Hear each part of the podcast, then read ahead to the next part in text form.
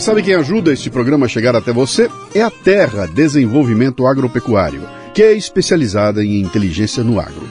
Utilizando diversas técnicas, pesquisas, tecnologia e uma equipe realizadora, a Terra levanta todos os números de sua fazenda em tempo real e auxilia você a traçar estratégias, fazer previsões e, principalmente, agir para tornar a fazenda eficiente e mais lucrativa.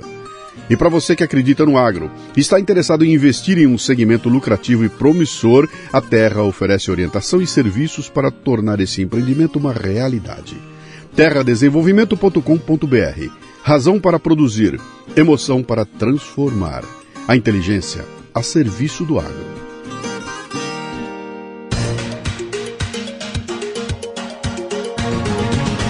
Ouvi falar de uma pesquisa realizada nos Estados Unidos que apontou que os jovens que se formam hoje provavelmente terão 17 empregos em cinco setores diferentes ao longo de suas carreiras. Olha, se for verdade, a retenção de talentos ganha importância estratégica. Por isso é fundamental que a gestão dos benefícios seja feita de forma eficiente.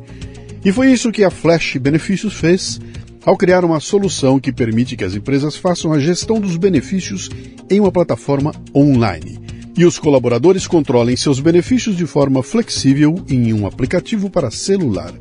Com oito benefícios diferentes: vale refeição, vale alimentação, mobilidade, saúde, bem-estar, entretenimento, educação e conveniência e compras, e com a gestão centralizada em uma única plataforma e cartão, as empresas não precisam ter contato direto ou indireto com diferentes fornecedores, sendo uma facilidade na operação e na gestão de tempo do profissional responsável. Além disso, para qualquer auxílio que os colaboradores necessitarem, a Flash oferece uma equipe de suporte especializada. Vou resumir então os benefícios diferentes centralizados em um único aplicativo e cartão. Gestão otimizada para a empresa, cartão Mastercard aceito em mais de 2 milhões de estabelecimentos, cartões emitidos e entregues em cinco dias úteis, taxa única por colaborador ativo e nada mais. A Flash ajuda a engajar e a manter os talentos de sua empresa. Acesse o site flashapp.com.br e saiba mais. E lembre-se: liberdade é mais que um benefício.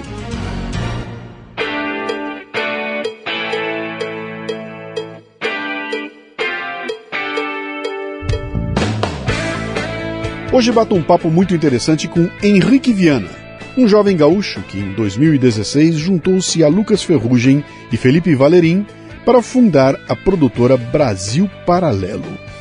A Brasil Paralelo vem causando polêmica com seus documentários, que abordam a história e temas de relevância social sob pontos de vista originais.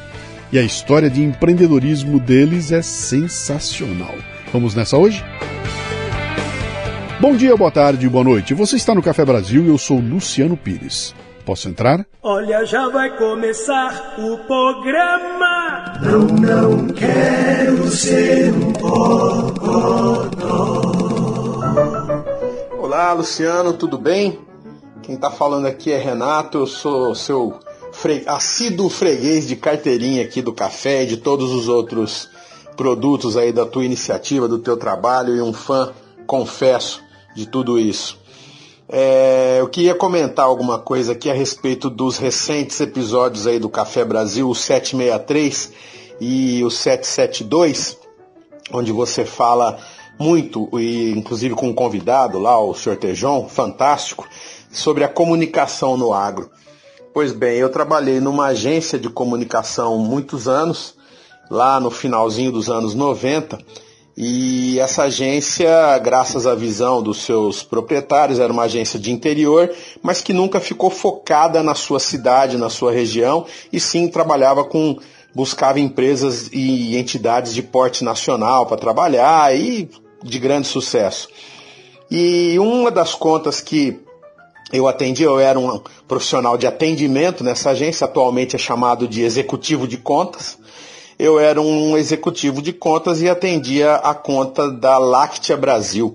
A Láctea Brasil nasceu ali no finalzinho dos anos 90 para ser uma espécie do que é a Milk Dairy Association lá nos Estados Unidos, que é uma entidade que faz o marketing do leite como um todo, o produto leite como um todo, pega toda a cadeia. Então, lá nos Estados Unidos, desde os anos 20 do século passado, eles têm uma participação fortíssima e algumas campanhas deles extrapolaram o limite dos Estados Unidos, foi para o mundo. Quem não se lembra de filmes que a gente assistia e as famílias tomando leite nas refeições, isso era um trabalho da Milk Dairy Association botando dinheiro em Hollywood. Isso foi para o mundo todo, não só para a cultura americana. Vocês citaram no, no episódio aí no 772 do bigodinho do leite. É uma campanha da Milk Dairy Association com grandes atletas. Todas as personalidades do esporte basicamente fizeram essa campanha da, do bigodinho do leite. Outra campanha deles, na, quando terminam as provas da Fórmula Indy, em especial as 500 milhas de Indianápolis, o, o pódio é comemorado com leite. Exatamente, campanha da Milk Dairy Association. E, essa, e essas campanhas é, são custeadas por eles, né, por essa entidade que desde pega a cadeia produtiva inteira, desde a da empresa que produz arame farpado, mas se ele vende para fazendas de leite, ele tem que dar lá a sua contribuiçãozinha. E então a entidade tem um poder muito grande, tem muito dinheiro nas mãos e obviamente com isso faz campanhas fantásticas. E a Láctea Brasil nasceu com essa mesma intenção. Eu vou aqui omitir nomes de pessoas e empresas para não complicar nada e tal, mas só para as pessoas entenderem para os profissionais do agro entenderem. É, quando essa empresa nasceu, essa entidade nasceu, é, ela foi atrás das maiores empresas, gente seríssima envolvida, os maiores produtores individuais de leite, gente muito séria do mercado, totalmente envolvida, e todo mundo foi convidado. Começa já que não aparecem grandes quantidades de pessoas e empresas convidadas a participar.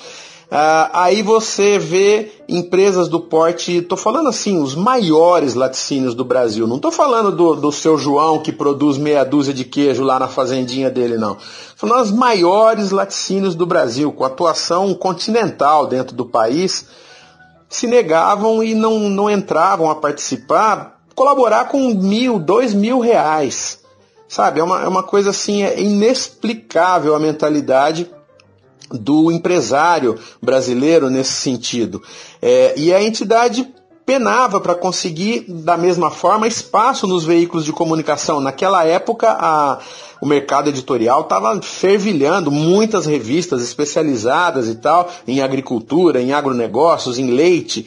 Para a gente conseguir uma página que custava ali para vender para público R$ 1.200, R$ 1.500, era assim um sacrifício. As revistas davam uma página por semestre para a entidade, para a gente poder divulgar a própria entidade. E a grande maioria das empresas não, não participava daquilo, não, não queria colaborar. Né? Você pega um, traça uma analogia, o pessoal que faz o, o, o Vale do Silício ali. As empresas são concorrentes entre si, mas como um todo estão juntas, associadas e, e, a, a, pergunta que se faz é o seguinte: como eu posso contribuir para esse ecossistema florescer? Aqui a gente tem, infelizmente, uma visão do empresariado como um todo, o que, que eu tenho de vantagem se eu me associar? Enquanto essa mentalidade prevalecer, as coisas não vão para frente. Fica muito difícil. As entidades, por mais sérias que sejam, não conseguem florescer. A Láctea Brasil sucumbiu. Não tinha como, não tinha dinheiro. E isso só sobrevive com dinheiro. E o próprio mercado, gente que fatura milhões, bilhões por ano nessa cadeia produtiva, se nega a colaborar com miséria, com um percentual mínimo, irrisório, coisas assim. É, é risível, é ridículo. Então, para os novos profissionais que estão entrando no mercado aí agora, que estão se envolvendo de alguma forma no mercado de comunicação do agro, repensem isso. É, eu sei que está tá comprido o áudio, é muito grande, mas é uma lição, é interessante. Eu não estou mais no mercado de publicidade, estou na comunicação há mais de 30 anos ainda, mas não estou na publicidade. E seria muito legal que esse trabalho que você faz é fantástico. O episódio o 763, você fala muito a, aonde está a culpa da, das coisas não acontecerem. Isso foi bem falado também no 772, que é os próprios profissionais, as próprias empresas, o próprio mercado que tem que se vender melhor, tem que se postar melhor perante a sociedade, perante o mercado, o, o fazer com que as coisas sejam vistas da maneira correta. Muitíssimo obrigado. Vida longa ao Café Brasil, ao cafezinho, vida longa ao seu trabalho que é fantástico. Obrigado, um abraço. Esse foi o Renato Lapenta com um baita áudio que eu tive de trazer inteirinho aqui, porque tem tudo a ver com o programa de hoje. Primeiro porque a garotada do Brasil Paralelo acaba de lançar um novo documentário chamado Cortina de Fumaça, que lança luzes sobre a questão do agronegócio, em suas dimensões econômicas, políticas, sociais e culturais. Cara, acredite, é imperdível. Segundo, porque o Renato traz um depoimento de quem esteve dentro do problema, que não é só do agro, é do brasileiro, que não tem o espírito de juntar forças para defender seu segmento.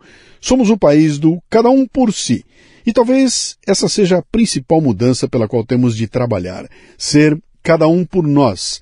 Defender aquilo que julgamos importante. Cerrar fileiras com quem, como nós, defende ideias para fazer o país crescer.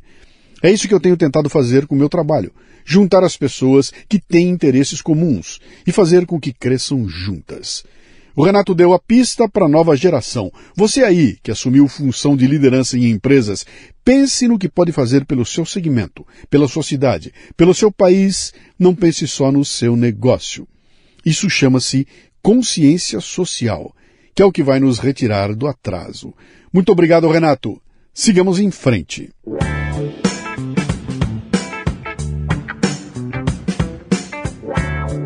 Você já sabe que é perfeito o patrocínio Café Brasil fazendo sorvetes, não é?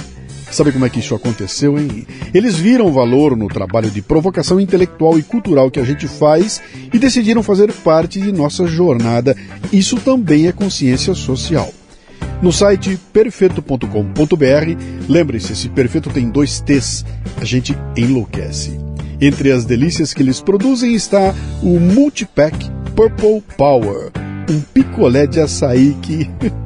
hum, cara. Além de ser delicioso, por ser rico em polpa de açaí natural, é um produto prático para ser consumido na correria do dia a dia, além dos finais de semana com a galera e a família.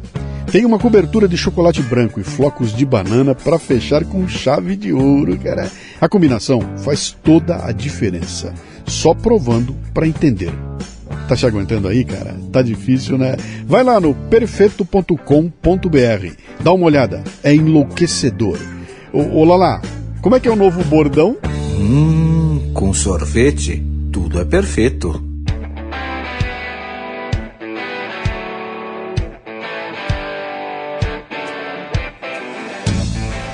Muito bem, mais um Leadercast. Aquelas coisas do destino, né? Quando você tá pensando assim, pô, uma hora eu tenho que conversar com esses caras, uma hora eu preciso fazer um contato com esses caras, uma hora eu tenho que encontrar esses caras, pum, de repente entra um WhatsApp pra mim, né? E aí, vamos conversar com esse cara? Não deu outra, então, grande prazer hoje aqui, vai ser bem legal porque eu vou falar com alguém que eu sou fã, né? E aí fica tudo muito mais fácil, né, cara? É muito mais fácil. Eu começo sempre com três perguntas que são fundamentais, são as únicas que você não pode chutar. Depois você chuta à vontade, mas essas três tem que ser na lata, tá? Seu nome, sua idade e o que é que você faz. Opa! Tudo bem, Luciano? Meu nome é Henrique Viana. É, eu tenho 30 anos, é, nasci em 90 e eu sou eu sou empresário, né? Sim. Uma empresa chamada Brasil Paralelo. É, eu, eu tava louco para ouvir como é que ele vai se definir, cara. Empresário engloba tudo, né, cara? Empresário é, é tudo lá, né? Mas vamos lá, vamos sondar um pouquinho aqui. Você, você nasceu onde? Porto Alegre. Gaúcho? Gaúcho. Gaúcho. Gaúcho. É. E lá na. é, Eu sei que vocês são em três no Brasil Paralelo. Três, né? São É, três principais três ali, né? fundadores, Então, para dar certo, eu tinha que estar conversando com os três, mas não vai caber Ah. aqui. Então, você foi um, um mais tranquilo aqui, né? Deixa eu, eu vou, eu vou, eu vou dar uma, vou dar um salto aqui. Normalmente eu vou especular da vida da pessoa, etc e tal. Eu Vou dar um pequeno salto com você aqui. E você fez o quê? Você formou em quê, cara? Qual é a tua formação? Olha, e a minha formação é engraçada, tá? Porque assim, a minha formação, o que eu me formei, terminei, ou seja, né, tem diploma e tal, é técnica eletrônica. Tá? Essa é a minha formação. Agora, eu fiz engenharia elétrica. Pau a pau, tá? É, Também sou. Poxa vida, viu? Eu, por isso que ele se identificou e tal. Gostei do É. eu, eu gostei do canto aqui do Luciano. Acho que. Então, tá aí, cheio de equipamento, coisa. Sim. Essa, essa foi, o- essa foi meu, meu, meu início na vida. Na vida adulta, vamos dizer assim, né? Isso antes da universidade?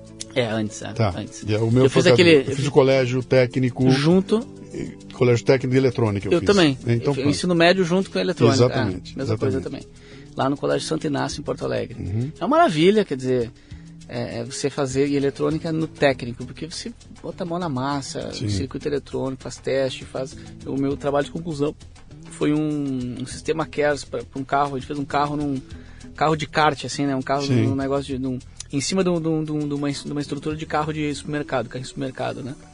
E aí a gente fez um carro e, e, e, e, colocamos um sistema para captar a energia do freio. E essa era, Pô. pô, foi uma piração. Meses e meses enfurnados nas salas lá do, do- do- colégio e tal. Depois eu fui para engenharia elétrica, né, naturalmente, em, Universidade Estadual lá do Rio Grande do Sul.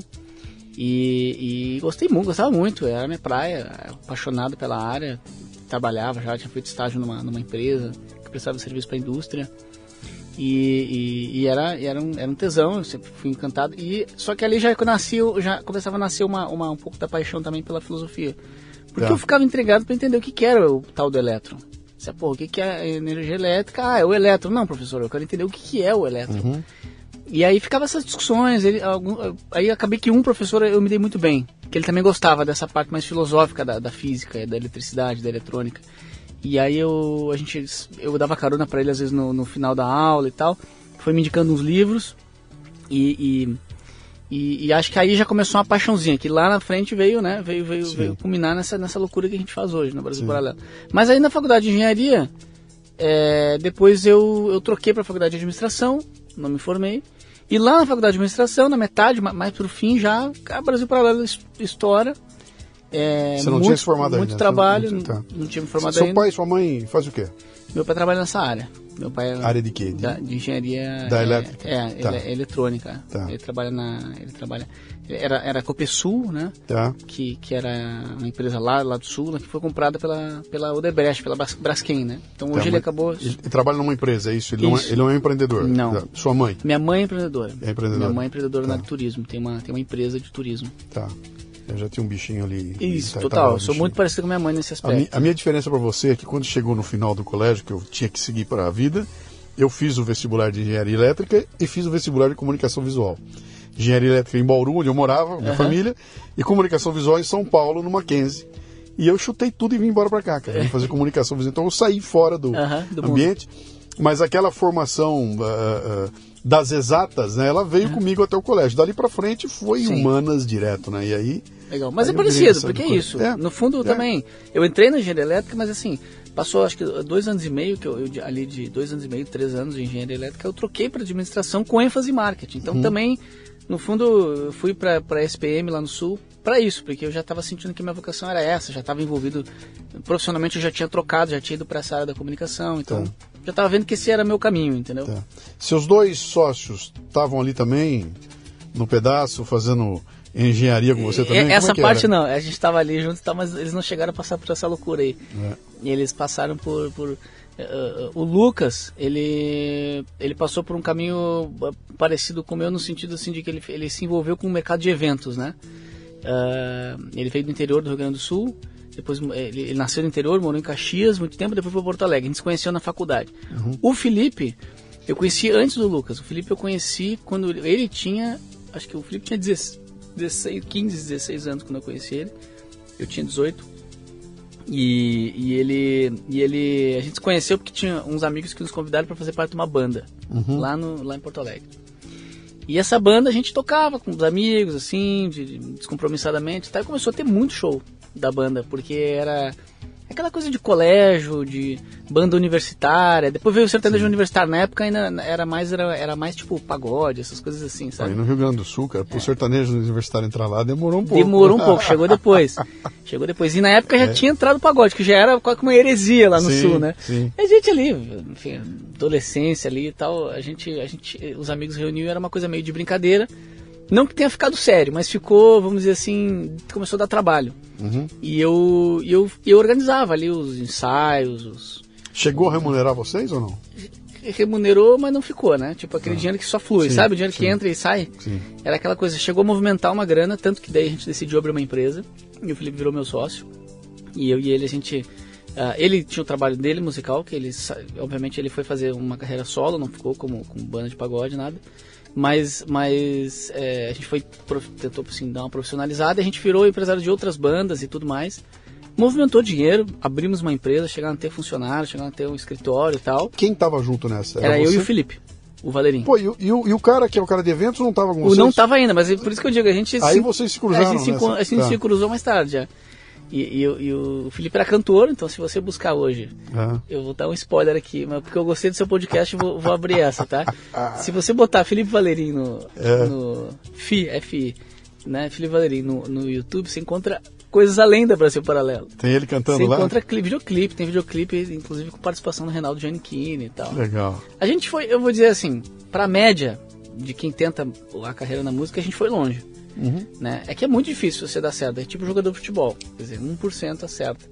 E a gente foi até que longe, o Felipe chegou a ter música mais pedida na rádio, show, eixo, Rio, São Paulo, né, fã, fã- fã clube, etc e tal, a carreira dele foi, foi bacana.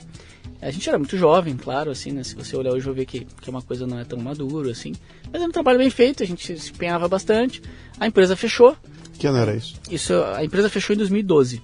Tá. A gente trabalhou mais ou menos de, de 2000 e, de 2008 a 2012. Desde a, dessa aventura aí de colégio, de, de né? eh, Vocês estavam com 17 anos, vocês começaram com 17 eu fui, anos? eu fui dos até- 17 aos 23 nisso aí. Tá.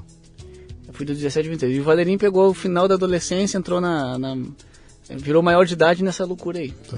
Né? Mas a gente, a gente era sócio e, e terminamos com uma grande dívida. Né? Uhum. Enorme dívida. A gente concentrou tudo, tudo no Itaú e tinha uma parcela que a gente ficou pagando, fomos fazer Tá, outras coisas. Era dívida de quê? Ah, tinha, não fechou as contas. Mas vocês chegaram a montar uma empresa? Sim, sim, ah, sim, sim, CNPJ, tudo Sim, CNPJ, tudo. Empregado. Empregados, Ah, uh, tinha um então- escritório ali na Avenida Guete, em Porto Alegre, a gente tinha um escritório. Viraram empreendedores mesmo. Viraram não empreendedores. É que eu, eu digo assim, eu diminuo um pouco, porque eu olhando hoje, a história que a gente está construindo com a empresa hoje, Sim. digo assim, era uma coisa totalmente bagunçada, amadora. Mas era uma empresa. Talvez seja uma realidade de muitos hoje, assim, a coisa vai indo do jeito que dá. Você tem um- uma receita que é incerta, mas de vez em quando entra uma grana, de vez em quando não entra. Uhum. Você tem você não tem uma estrutura de empresa funcionando e tal, mas, mas, mas era uma empresa.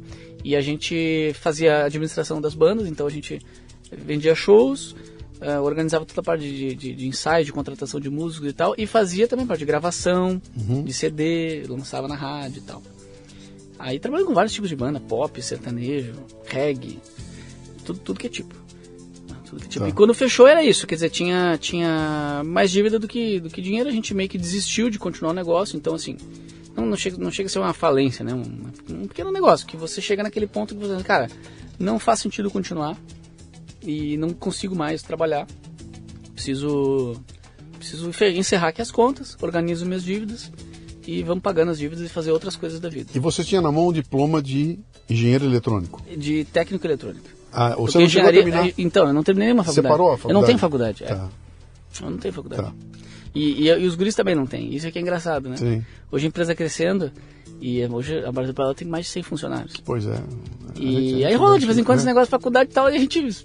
É que a gente não gosta de fazer uma apologia contra a faculdade, Claro. porque não, não, não faria sentido. Mas a gente não terminou. Uhum. Então quer dizer assim, a- é, você terminar ou não uma faculdade, fazer ou não, é, é, um- é, um, é, uma, é uma parte, é uma, é uma ferramenta, você não, não é um destino, entendeu? A, a gente de quando em quando faz umas reuniões com os colegas que se formaram com a gente, né? Uhum.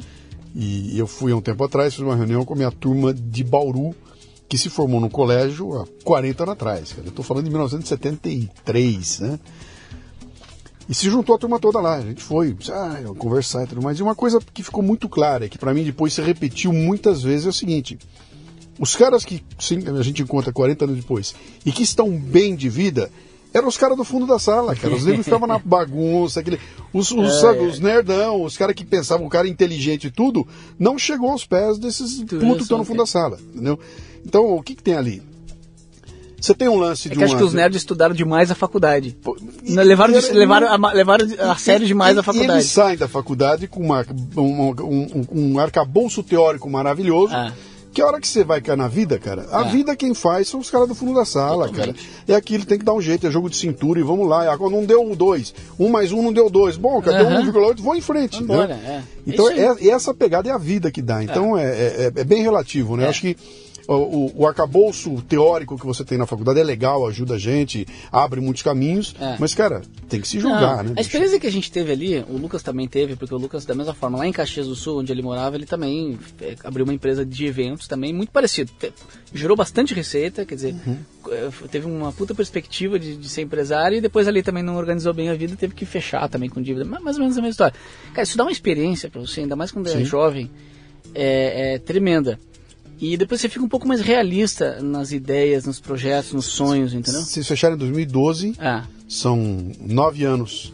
Então você tinha 21 anos de idade. eu tinha, eu tinha 22. Cara, então, 22. Eu, eu costumo dizer aqui o seguinte, que a, a- a melhor coisa que você tem para amadurecer a garotada é um boleto. É um entendeu? boleto, cara. E você tinha É. um boletaço Um na mão com boletaço. 20 anos de idade. A gente ficou, bom, só pra ter uma ideia, tá? Eu e o Felipe, a gente ficou quatro anos pagando essa dívida. Putz, Essa dívida terminou de ser paga em 2016, justamente o ano que a gente fundou o Brasil Paralelo. Pô, que legal, cara. Nesse meio tempo, é, eu tenho mania de fechar, eu tenho mania de fechar os raciocínios. Sim. Então eu já fiquei pensando, pô, o cara já tá pensando o que aconteceu de lá pra cá, né? Sim, eu já quero, eu já quero contar, mas você me, você me corta se eu tiver, Cara, fique né? frio que aqui a gente vai... Nós vamos dando volta aqui, você Tá, não, tá bom. Funciona. Você que conduz o papo, Vai lá, né? vai lá.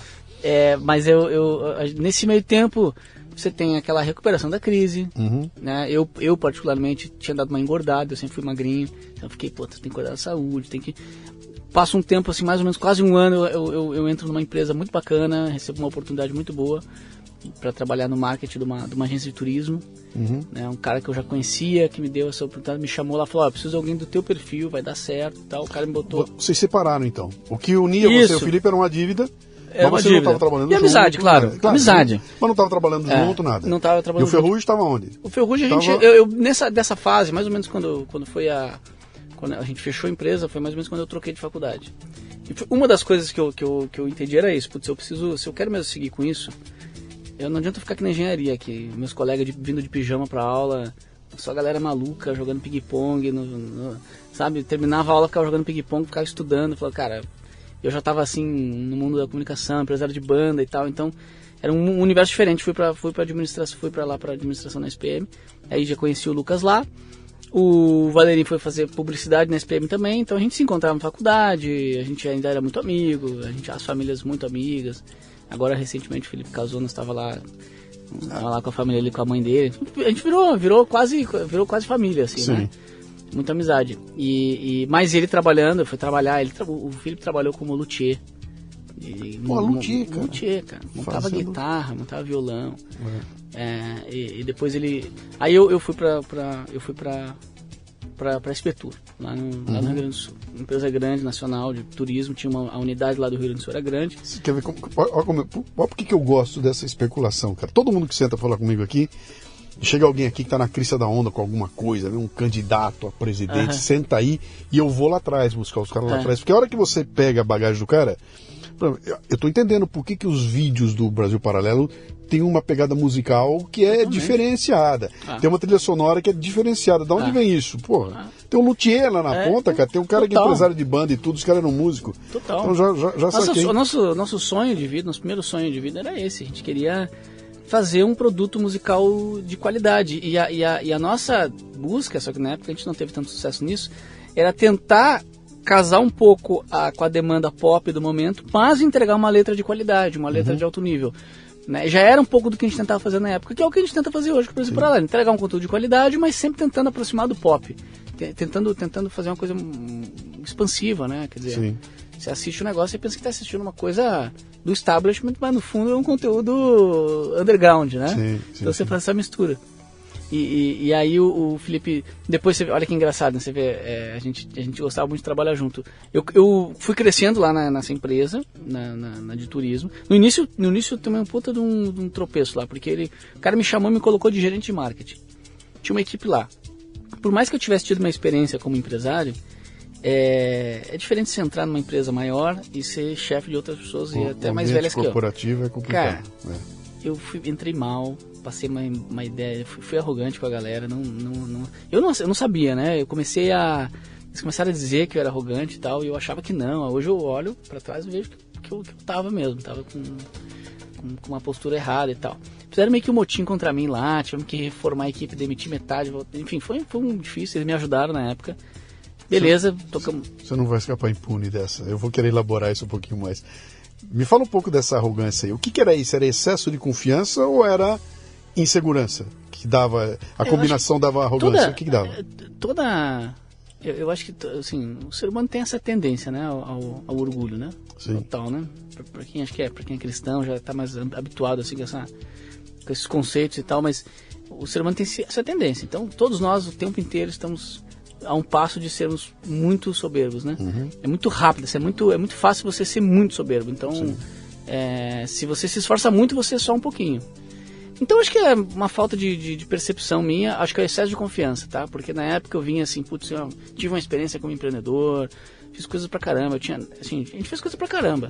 A gente até a gente fez até um contrato com o Cirque du Soleil na época, a minha nossa produtora pegou uma parte da produção lá em Porto Alegre. Pô. Então tinha todas umas conquistas assim que de uma certa forma, e eu sempre fui muito da comunicação, muito um cara muito de venda de sonhos, sempre fui muito vendedor de sonhos, de, né, Uh, e, então você entra muito uh, confiante de que as suas ideias são muito boas e tal. E, e entrei meio supetão lá, virei chefe de pessoas que, que já estavam já estavam mais tempo na empresa, tinham mais experiência que eu. E, enfim, pouca experiência como líder, etc. Não, não, é, sabe? Então aí tinha duas pessoas em é, laranja podre, começaram a fazer um motivo contra mim e tal. E, e aí não deu muito certo, mas foi, assim, foi rápido né, o, o meu chefe, né, o diretor, era, tava, tava, vamos dizer assim, gostava do meu trabalho, me ajudou, a gente sentou junto, organizou, é, é, retomou, botou a bola por cima, acertamos a equipe, começamos a trabalhar direitinho, aí, a, começou a crescer o meu trabalho lá, e crescendo o meu trabalho, eu precisava estruturar melhor a equipe, quem que eu, o cara que eu confiava, que ia trabalhar comigo bem em comunicação, que entendia a minha linha de trabalho e tal, o Felipe. E aí eu chamei de novo o Felipe, e ele entrou lá comigo. E a gente, puta, ele entrou, foi muito bom. No primeiro, assim, primeiro mês ele junto comigo, a gente já, um entrosamento, né? Barcelona, toca daqui para lá, a gente já fez um, proje um projeto fantástico lá, lançamos. É... Puta, eu me lembro que a gente fez um monte de coisa legal. A gente, na época, uh, tinha uma, uma leva muito grande de clientes lá, que era um pessoal mais velho, que fazia viagem de grupo, tipo, para Cancún, Sim. uns velhinhos, assim. E a gente fez uma promoção que o pessoal ia na sede da agência, tirava uma foto, uh, a gente botava um fundo uh, de, de, de na, na, praia, e os velhinhos adoravam ter uma, uns, uns, retratos, assim. Cara, tinha muita ação de marketing foda, assim, que a gente fazia. E aí foi onde acontece a minha virada pro, pro, pro esse mundo da política. Porque eu tava já começando a ganhar uma, uma graninha melhor, já, já pagava aquela dívida sem estar estrangulado, né? O Felipe também acho que conseguiu uma renda melhor ali, que na, nessa empresa a gente conseguia ganhar melhor. E, e aí é o que eu digo, quando você começa a criar um pouco de estabilidade na vida é que você começa a se preocupar com, com, com as coisas mais banais, tipo política. Maslow explica. Maslow, Maslow explica, explica, né? É. E daí eu tava lá na SPM e tinha um grupo de estudos lá. Uhum. Aí nisso o Lucas já tava junto, porque o Lucas era meu colega lá. Uh, e a gente começou a... Foi assim, a gente tava lá na faculdade e chega lá um cara para dar uma aula, uma palestra lá na, na, na faculdade o cara do o coordenador do curso de administração lá chamou o cara, falou assim, ah, tá aqui o cara, ele, é, ele, é, ele é do conselho da Ultrapar, o pai dele foi ministro aqui do Brasil, um cara importante tal, tal, mas ele hoje em dia fala sobre economia austríaca, etc. Ele estava numa palestra aqui. Chega lá o Hélio Beltrão, do Instituto Mises. Ele dá tal da palestra e a gente fica assim, maravilhado, né, com aqueles conceitos de, de, de, de, de liberdade econômica, de desenvolvimento, de Estrela do Mar, etc e tal, é, fantástico. Aquelas né? coisas que não se falam na, na escola brasileira, se, né? Que não, não se diz em lugar nenhum. É, e, e, é tudo, e é tudo muito... É, aí, juntando aqui um pouco, é o que o professor Olavo fala. A verdade é auto-evidente. Sim. Quando você está diante daquilo, de uma coisa que é verdade, você sente por algum motivo, você, aquilo grita para você. Uhum. E acho que foi um pouco o que ocorreu ali. O Hélio trouxe alguns conceitos sobre, sobre, sobre regulamentação, sobre liberdade econômica, etc., sobre descentralização do poder, que a gente falou assim, cara, perfeito. É isso. E aí, no final, sa a gente... Sabe como é que foi comigo? É. Caiu na minha mão um livrinho. Livrinho. Chamado As Seis Lições. As Seis Lições. Espetacular. E aí, cara, aquele você vai lendo tem, aquilo e fala, meu Deus Leia aquele do livro. céu. Só lê aquilo, cara. Meu Deus do céu, como é, como é cristalino, né? Dali pra É. frente, tem O, o Mises, o Mises tem uma, tem uma didática, né? Ele tinha uma É. didática muito boa. É.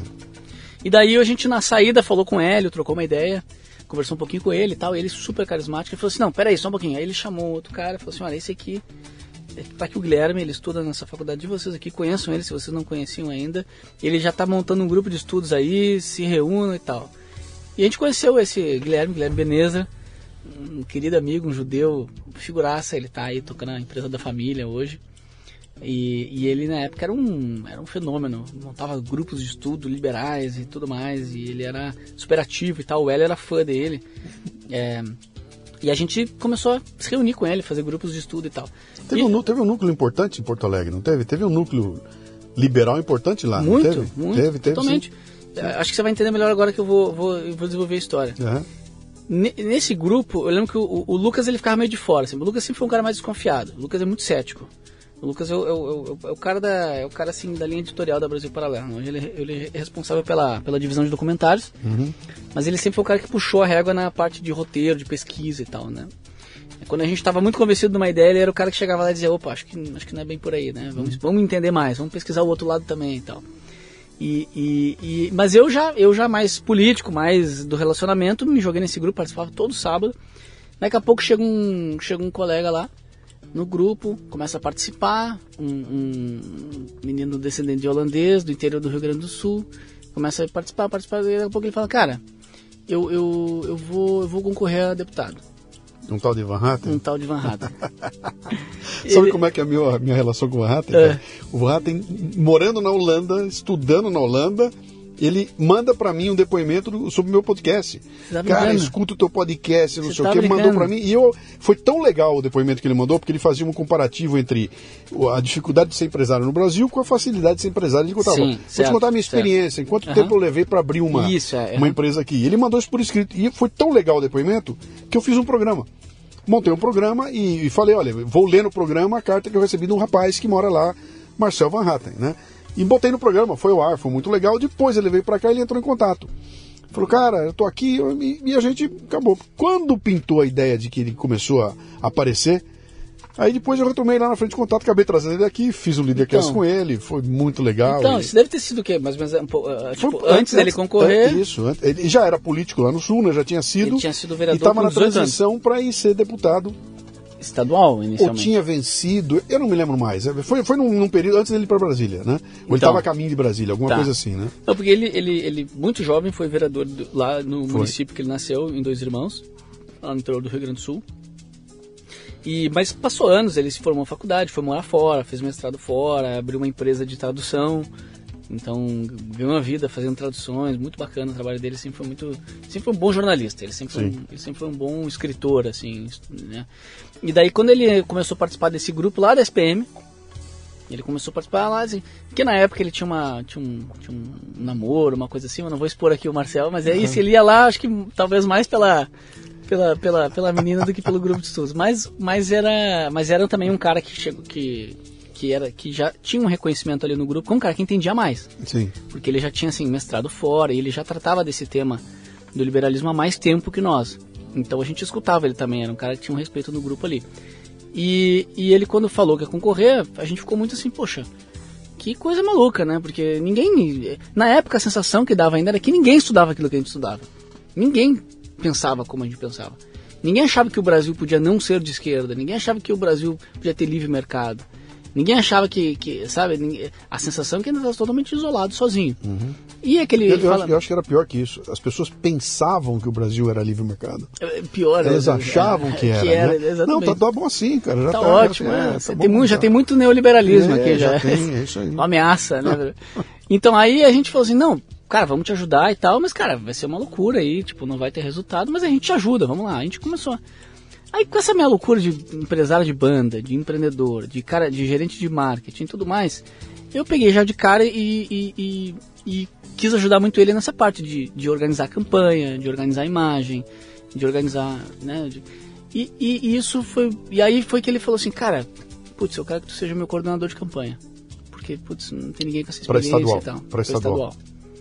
Aí eu falei, puta, não, Marcelo, ah, muito. Cara, puta, eu tenho, eu tenho um histórico, né? Tive umas dificuldades, empreendi, fiz maluquice, agora eu tô começando a me acertar na minha carreira e tal.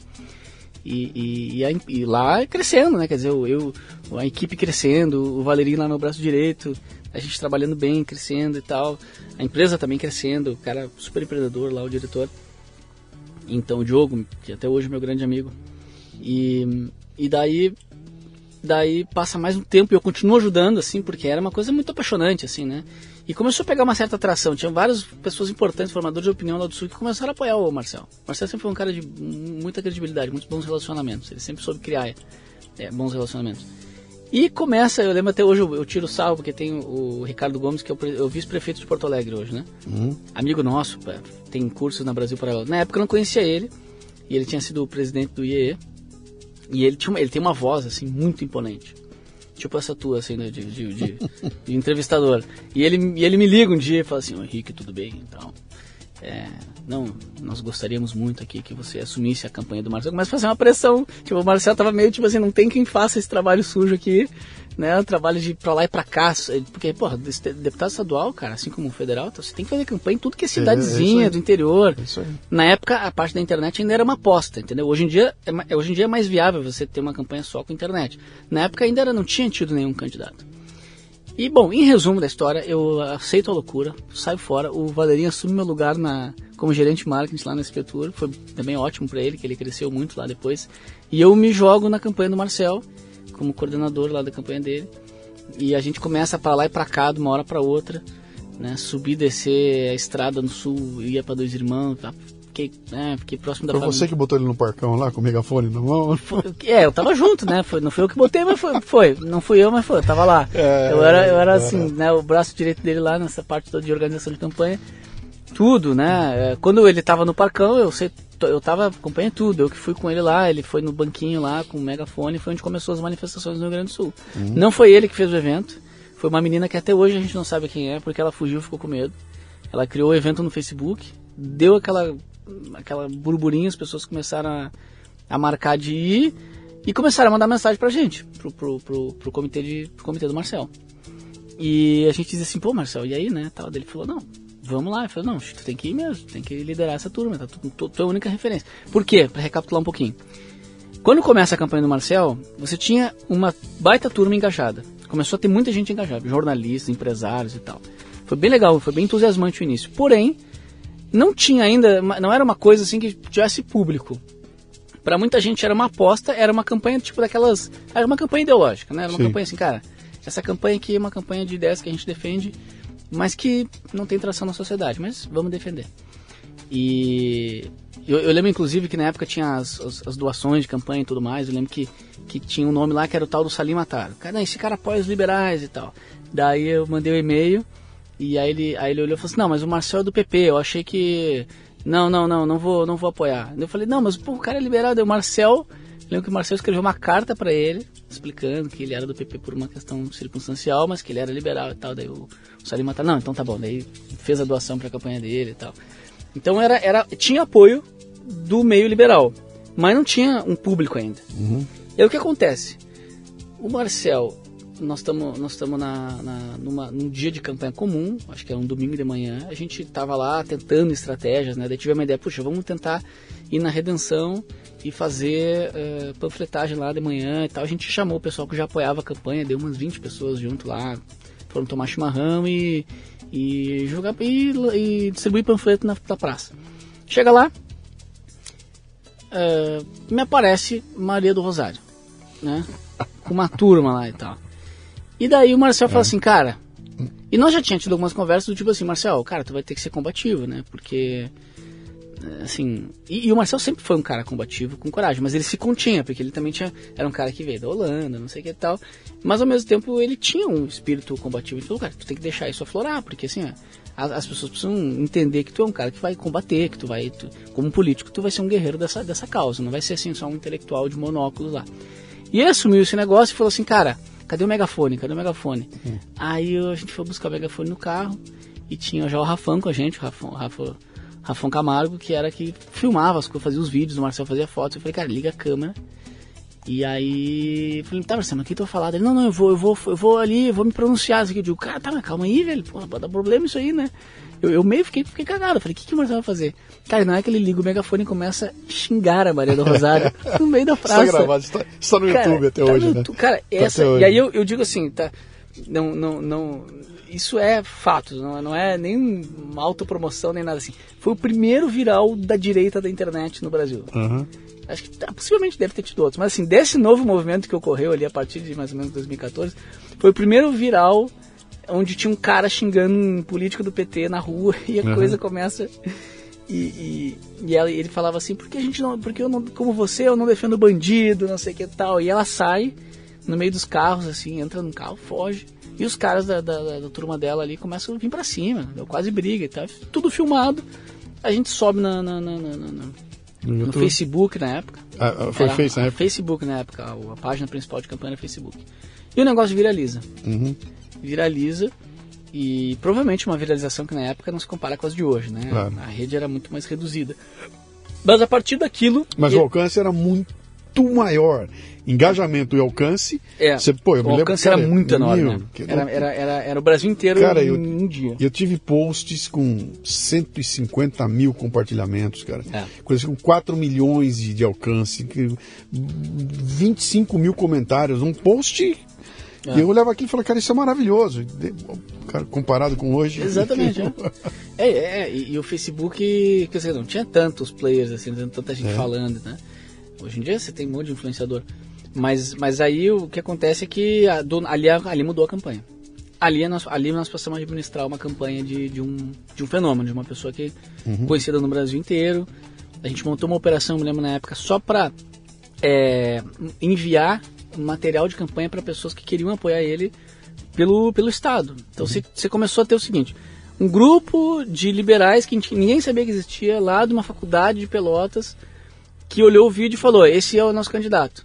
Então começou essa coisa orgânica. E que a gente, desde o início, a gente já acreditava, porque a gente mesmo, eu mesmo tinha me engajado nisso por uma questão de, de- de ideias, de idealismo, não era por. Pelo contrário, eu estava ferrando ali o futuro da minha carreira, apostando numa coisa meio maluca. E as pessoas também. Então ali a gente viu as pessoas vendo o que a gente tinha visto no início, Sim. né? E aquele, aquele começou aquele sonho começou a ser alimentado. Vamos ter um, um, um- cara de direita, um liberal e tal na, na, na Assembleia. E o negócio cresceu e ele fez 35 mil votos. Faltou 300 votos para ele se eleger. Só que como ele estava no PP, o PP estava junto no segundo turno, lá aquela coisa, quem conhece um pouco de política sabe. Então já- a gente já sabia que ele ia ser deputado, porque o, você tem uns, uns secretários e Sim, tal. sim. Alguém ia sair. Alguém ele, sai para ele seria o primeiro suplente ele, de é- alguém. ele era o primeiro suplente do PP. Então ele de fato entrou, então praticamente ele foi eleito. E em janeiro ele já era deputado. E nesse meio tempo, entre a le- a eleição e, a- ele assumiu o mandato, começaram as manifestações, porque foi logo depois da daquela eleição, que foi 2014. Então ele estava na, na, na, na- na minoritária ali para deputado, mas na majoritária era Dilma e Aécio no segundo turno. E deu aquele rolo da eleição, que o resultado ficou mais ou menos daqui a pouco. Tipo esse do Biden, do, do. Trump agora, que ficou Sim. meio estranho. E a galera foi pra rua. E é engraçado, né? Porque ainda hoje a, a- a imprensa mantém, a imprensa em geral, né? A grande mídia como um todo, faz todo mundo acreditar que a ideia da insegurança com relação às urnas é uma coisa de maluco. Uhum. Só que, cara, essa foi a primeira, foi o primeiro intento de manifestação dos, dos brasileiros, né, do, do movimento conservador, lá em 2014. Uhum. Já era desde lá a- a o grande incômodo, né? Você não ter uma possibilidade de, de conferência popular das urnas. Você só tem a única, a única entidade que pode fazer uma conferência das urnas é a própria empresa que fez as urnas e que tem um contrato de exclusividade Eu lá. dei- semana passada eu botei, eu tava uma discussão dessa no nosso grupo da, da Confraria Café Brasil, dos assinantes, né? é muito legal, tá tendo uma discussão boa lá. E aí eu fui buscar lá atrás, um, falei, olha, eu vou dar para vocês, vou mostrar aqui, de novo, a, mai- a melhor defesa da, da, da, da urna, do voto. agora não pode falar mais voto impresso, tem que falar voto auditável, né? A melhor defesa do voto auditável. E é uma apresentação que um. um- um- ele, ele é do Ministério Público do Mato Grosso, de Goiás, de Minas, que ele estava na, na Câmara e ele pede a palavra e ele fala lá. E ele dá um exemplo, fala, olha, eu vou dar um exemplo para vocês que é o seguinte aqui, imagina que você está no teu condomínio, tem a eleição do síndico, quando termina a eleição, o síndico pega a urna e fala, dá licença que eu vou subir com meu filho até o, até fazer a contagem lá em cima, depois eu volto aqui e digo quem ganhou. Vocês admitiriam isso? Pô, de jeito nenhum. Ele falou, é isso que nós estamos discutindo. Nós não estamos discutindo nada além do que, que eu quero que seja clara a, a, a, a, hora da apuração, né? E aí eu publiquei e os caras vieram, não, mas pô, mas tecnicamente eu falei, cara, essa, esse argumento é imbatível, porque ele não é técnico, ele é moral. É moral. Entendeu? Nós estamos discutindo um argumento na moral, não é técnico. Tecnicamente você vai encontrar caras que vão provar para você por A mais B que dá para mexer na urna e outros que vão provar que não dá para mexer. é lógica, a questão é quem audita. Pois é, cara, e isso é moral. Isso, É, isso é, uma- questão é moral, exatamente. moral. Então, então para mim, a discussão tá aí, cara. É- é- tem que ser na moralidade, né? É imoral você auditar, não auditar É. ou fazer no escuro, não deixar que eu veja o que aconteceu ali, né? Mas fizemos uma voltinha aqui. É, é. Mas, Não, mas vamos é- mas é Deixa- isso, então, Me, né, diz uma coisa, onde é que estavam teus dois, teus dois sócios? Então, Tava uma revelia desse processo todo? Tá, de uma certa forma, né? Claro, não estava inserido, no, estava acompanhando tudo. A gente tinha a, a nossa amizade ainda, né? é, A todo vapor, assim, é, é, vamos dizer, sempre se encontrando, né? Sempre é, final de semana e tudo mais. E claro que esse era o assunto, né? Então, como a gente já tinha desde o início, assim, um- uma afeição grande por essa, por isso que eu chamo de filosofia de botequim, né? Filosofia de boteco. Ou seja, você sentar com amigos e bater um papo cabeça horas e horas. Isso a gente sempre teve muito eu e o Felipe já desde a época da, das- da, música, né, a gente ficava refletindo sobre isso, sobre por que, que um cara como Luan Santana era uma febre, por que, que a evolução da, da história da música, dos fenômenos e tudo mais. A gente sempre ficava nisso, a gente conheceu o Lucas da mesma forma, o Lucas era um cabeção também, já é, né, entrava nessa discussão. Então quando começou toda a história de política, a gente tava junto lá, né, assistiu a palestra do Ali Beltrão, mas eu, eu é que eu é que fui, vamos dizer assim, mais de cabeça nesse primeiro momento na política. O Felipe estava lá no SBTour, né? Teve uma, uma, uma, uma grande experiência lá no SBTour, ficou lá tocando o, o marketing deles. Evoluiu muito lá, muito mais do que eu, foi, levou à frente o negócio. Acho que ali ele aprendeu muito também a, a ser gestor também. E, e o Lucas tava, foi, teve outras experiências em, em Porto Alegre, né? Outras experiências profissionais, várias experiências. Ele foi sócio de um outro negócio e tal. Fez, foi também gerente de uma outra empresa. E, e, e eles, foram, eles acompanhavam esse meu processo. E foi engraçado que assim, quando, quando começou a acontecer essa coisa das manifestações, o Marcel virou referência ali, né? Sim. Banquinho no Parcão, megafone e tal. Então eu tava ali em volta também. É, eu entrei com o Marcel quando ele entrou na Assembleia, eu ainda fiquei com ele um tempo, montando equipe, eu coordenava esse time de comunicação. E naturalmente também eu acabei participando de todo esse processo. É, é, é, por dentro desse processo de, de- das organizações das manifestações, né? Carro de som, faixa, panfletagem. Que, ano- que ano era isso? Foi- Isso, isso foi 2014 para 2015. Quer dizer, já- nós já tínhamos passado pela experiência do 2013, Já tinha. daquela loucura de já 2013. tinha. 2013 foi um aquecimento só. Tá. 2014, com a reeleição da Dilma, a- aquele burburinho ele, se, ele começa a tomar uma forma, que essa forma é a forma do movimento conservador. Né? É as pessoas que querem basicamente fora PT, fora Dilma, no início não tem muita consciência do que, que é, do que, que não é.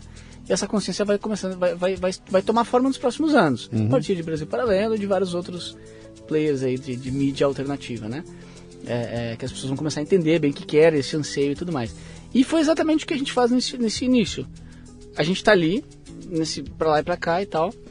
Eu, um dado momento, eu saio do Marcel, sentei com ele e falei, ó, cara, eu não quero ser, desculpa, né, com todo respeito, mas não quero ser, não tenho muita vocação para ser funcionário público, funcionário de político e tudo mais, não gosto muito. Apesar de ter me apaixonado por todo esse movimento, né, que a gente criou, eu vou, vou ver o que eu faço e tal. E a gente ficou, assim, muito tempo ainda muito próximo e tudo mais. A gente, é claro, ainda é próximo, amigo. Outro dia ele esteve lá na Brasil Paralelo, a gente, a gente conversou bastante. Mas, mas eu eh, fiz consultoria para vários outros políticos, fiz consultoria para outras campanhas, para do Camusato, do Ricardo Gomes, do Vinícius Poit aqui de, de São Paulo, do Luiz Felipe de Orleans Bragança. Então, cheguei ainda a, a ensaiar, vamos dizer, uma carreira nesse sentido. Mas eu também não, ali não, Não era o bicho. porque, cara, quando você. Assim, a política é muito chata, cara. Você tem que ter muita vocação pra isso. Não, não é a minha, entendeu? Política mesmo, política Brasília, assim, sabe? É um negócio. Eu sempre fui um cara mais dessa. Da, da- da- imagina, você tava lá na música, eu tava, sempre fui um cara da cultura. Sempre, sempre quis trabalhar na- nesse, nesse âmbito mais da cultura.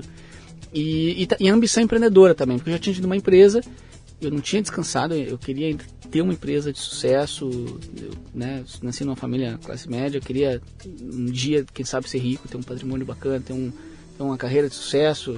E, e, e se, na política você só tem um jeito de, de, de ficar rico, né? Que, é, que é roubando. Então, é, então não, não, não, não tinha uma perspectiva ali, né? Vamos pausar aqui então, porque já vai começar da gritaria aí. Ah, vamos lá. O que, que ele quer dizer aqui? Ele quer dizer o seguinte, cara, o político ganha um salário. Exato. E, e, cara, e é, um, e é um salário que não é um salário ruim, pelo contrário, cara. Você Não. vai pegar um deputado lá em Brasília que ganha 30, 30 e poucos pau, é. pau. Não, Mas é pera um pouquinho, é 30 e poucos pau livre, tá? Porque esse cara não paga pra moradia, ele não. Cara, Tá. é- então é uma boa grana, é uma boa. Mas não é grana suficiente pra você ficar rico, pra falar, Não, cara, não. fiquei rico, sabe? Não, Não, é. Você pode ficar tranquilo, da- levar uma vida tranquila, mas você não vai Você, você, juntar um. você com esse salário aí, você, você consegue um padrão de vida alto, Sim. mas você é dependente daquilo para sempre. Sim. Você não chega ao ponto de conseguir guardar, porque a vida, a vida de um político, você não, você não consegue. É difícil você ter uma vida de político e gastar pouco. Então, tipo assim, não, eu vou ganhar meus 35, mas eu vou viver com 10 e vou guardar 25. Não existe isso. Sim. Você sendo um político em Brasília pra lá e pra cá, você tá gastando grana pra caceta. Então, no fundo, um político, ele não é difícil ele guardar patrimônio, conquistar um grande patrimônio, né? É não que não possa, óbvio, ao longo de muito tempo pode, não tem não, não, é que não possa. Tem estilos e estilos de pessoas, né? Mas um cara que tem uma ambição empreendedora não é não é sendo político ou muito menos assessor de político. Eu nunca achei que eu tivesse também vocação para político, então menos ainda. Se for como assessor de político, porra, ferrou. Então, aí também assessoria para político, que era uma coisa que eu na época fazia bem, é, também eh, era uma coisa que, é, puta, o ambiente é muito, muito, é muito sujo, assim, não no sentido, eu digo assim, de corrupção, isso também, óbvio, mas, mas no sentido, assim, de, a campanha, o sistema eleitoral é uma coisa muito, como é que é a palavra certa? É, é- é- puxa, é, você vai tomar uma rasteira em algum momento, entendeu? Sim, ele, sim. ele é muito Ele, ardiloso, ele- ele é desleal, ele, Desleal. é, ele é- ele tem, sim. tóxico, etc. Então, eu tava assim, puxa, eu- eu- a comparação que eu faço assim é, é, é- é o UFC. É, Sabe? é. Você entra tem regras. Mas tem um cara do outro lado que quer te derrubar, cara. ele Exato, tá ali pra te. ele- quando ele puder, a primeira oportunidade, ele não vai. É. Ah, o cara deu uma bobeada, eu vou enfiar a mão na cara dele. Se ele cair no chão, é aí que eu vou pra cima. Exatamente. A política é, é igual, né? Eu, eu tava ali, o- o- veja bem, eu tava nessa angústia, tipo, puta, eu encontrei um negócio que meu coração bate aqui, cara, que é mudar o Brasil e tudo mais. É, estudando bastante na época, né, política, pra lá pra cá, liberalismo, né, o professor Olavo de Carvalho também já era uma, um, já, já era uma, uma coisa, uma coisa de consumo nossa, a gente, e final de semana ficava falando sobre as aulas do, do professor. E, e eu, o Lucas, o Valerinho e tal, e, e só que, o que eu vou fazer na minha vida, entendeu? Ah, saí lá da minha carreira, que eu tava começando, aí fui aqui, política, não, não, não dá certo aqui, é meio instável o negócio, não é o que eu quero, o que, que eu vou fazer? Então eu já tava quase que me mandando desse negócio, assim, sabe? Vou voltar para uma outra profissão, mercado, alguma coisa, sei lá, o que eu vou fazer na minha vida. E, o, o- de uma certa forma, o Felipe e o Lucas também, porque eles estavam com bons projetos também, né, inícios de carreira bacana, mas também eles tinham muito esse anseio da, da, da, da- da- da vida intelectual, da, do empreendedorismo, de um empreendedorismo mais sonhador, uma coisa um pouco mais utópica, assim, também eles tinham isso. O Valerinho tinha toda, toda aquela experiência da música comigo, né, o Lucas era um cara muito, sempre muito do- dos livros, do estudo da filosofia, e nenhum deles estava também numa empresa, num emprego, numa carreira, num, numa- num projeto que, que alimentasse tudo isso. E nem eu. Então, é aquele constante anseio de estar num projeto Sim. que alimentasse todas as suas ambições, né? E daí, como é que começa o Brasil Paralelo? A gente. Isso é 2016. Isso nós estamos falando de, de 2016, exatamente. Porque dois, o ano de 2015 foi esse ano que eu começo com o Marcel, depois eu saio, faço várias assessorias. Ocorrem várias manifestações ao longo de 2015, o cenário político vai evoluindo, começa a evoluir para o impeachment. Ahn, começa 2016 e o que ocorre ali, na verdade isso já começou a acontecer em- no final de 2015. A gente reúne, quando eu digo a gente, daí eu e, e- e- outros amigos que, que não estão nesse grupo, que outros amigos estavam ali também junto nesses grupos de voluntários que faziam as manifestações. Tá? Um deles o Thiago Mena, que, é, que é- era nosso sócio do início da Brasil Paralelo, não é mais. É, a gente estava ali é, participando de tudo e estudando bastante a guerra política, a guerra cultural, e a gente resolve chamar a galera toda que participava das manifestações, a galera que participava da organização, que era tipo, tinha umas 50 pessoas assim, que era o núcleo que organizava lá em Porto Alegre. Não era um grupo, não era nada, era super orgânico, assim, tinha um médico, um advogado, uma tia de WhatsApp, um, um estudante, era coisa mais aleatória possível, assim, né? Mas meio que a galera foi fazendo grupos de WhatsApp e aí, ah, vai ter reunião agora para organizar não sei o que, ia todo mundo lá. Então, quando eu digo grupo é isso, né? Pra ninguém ficar pensando que tinha uma, uma coisa super organizada, ó.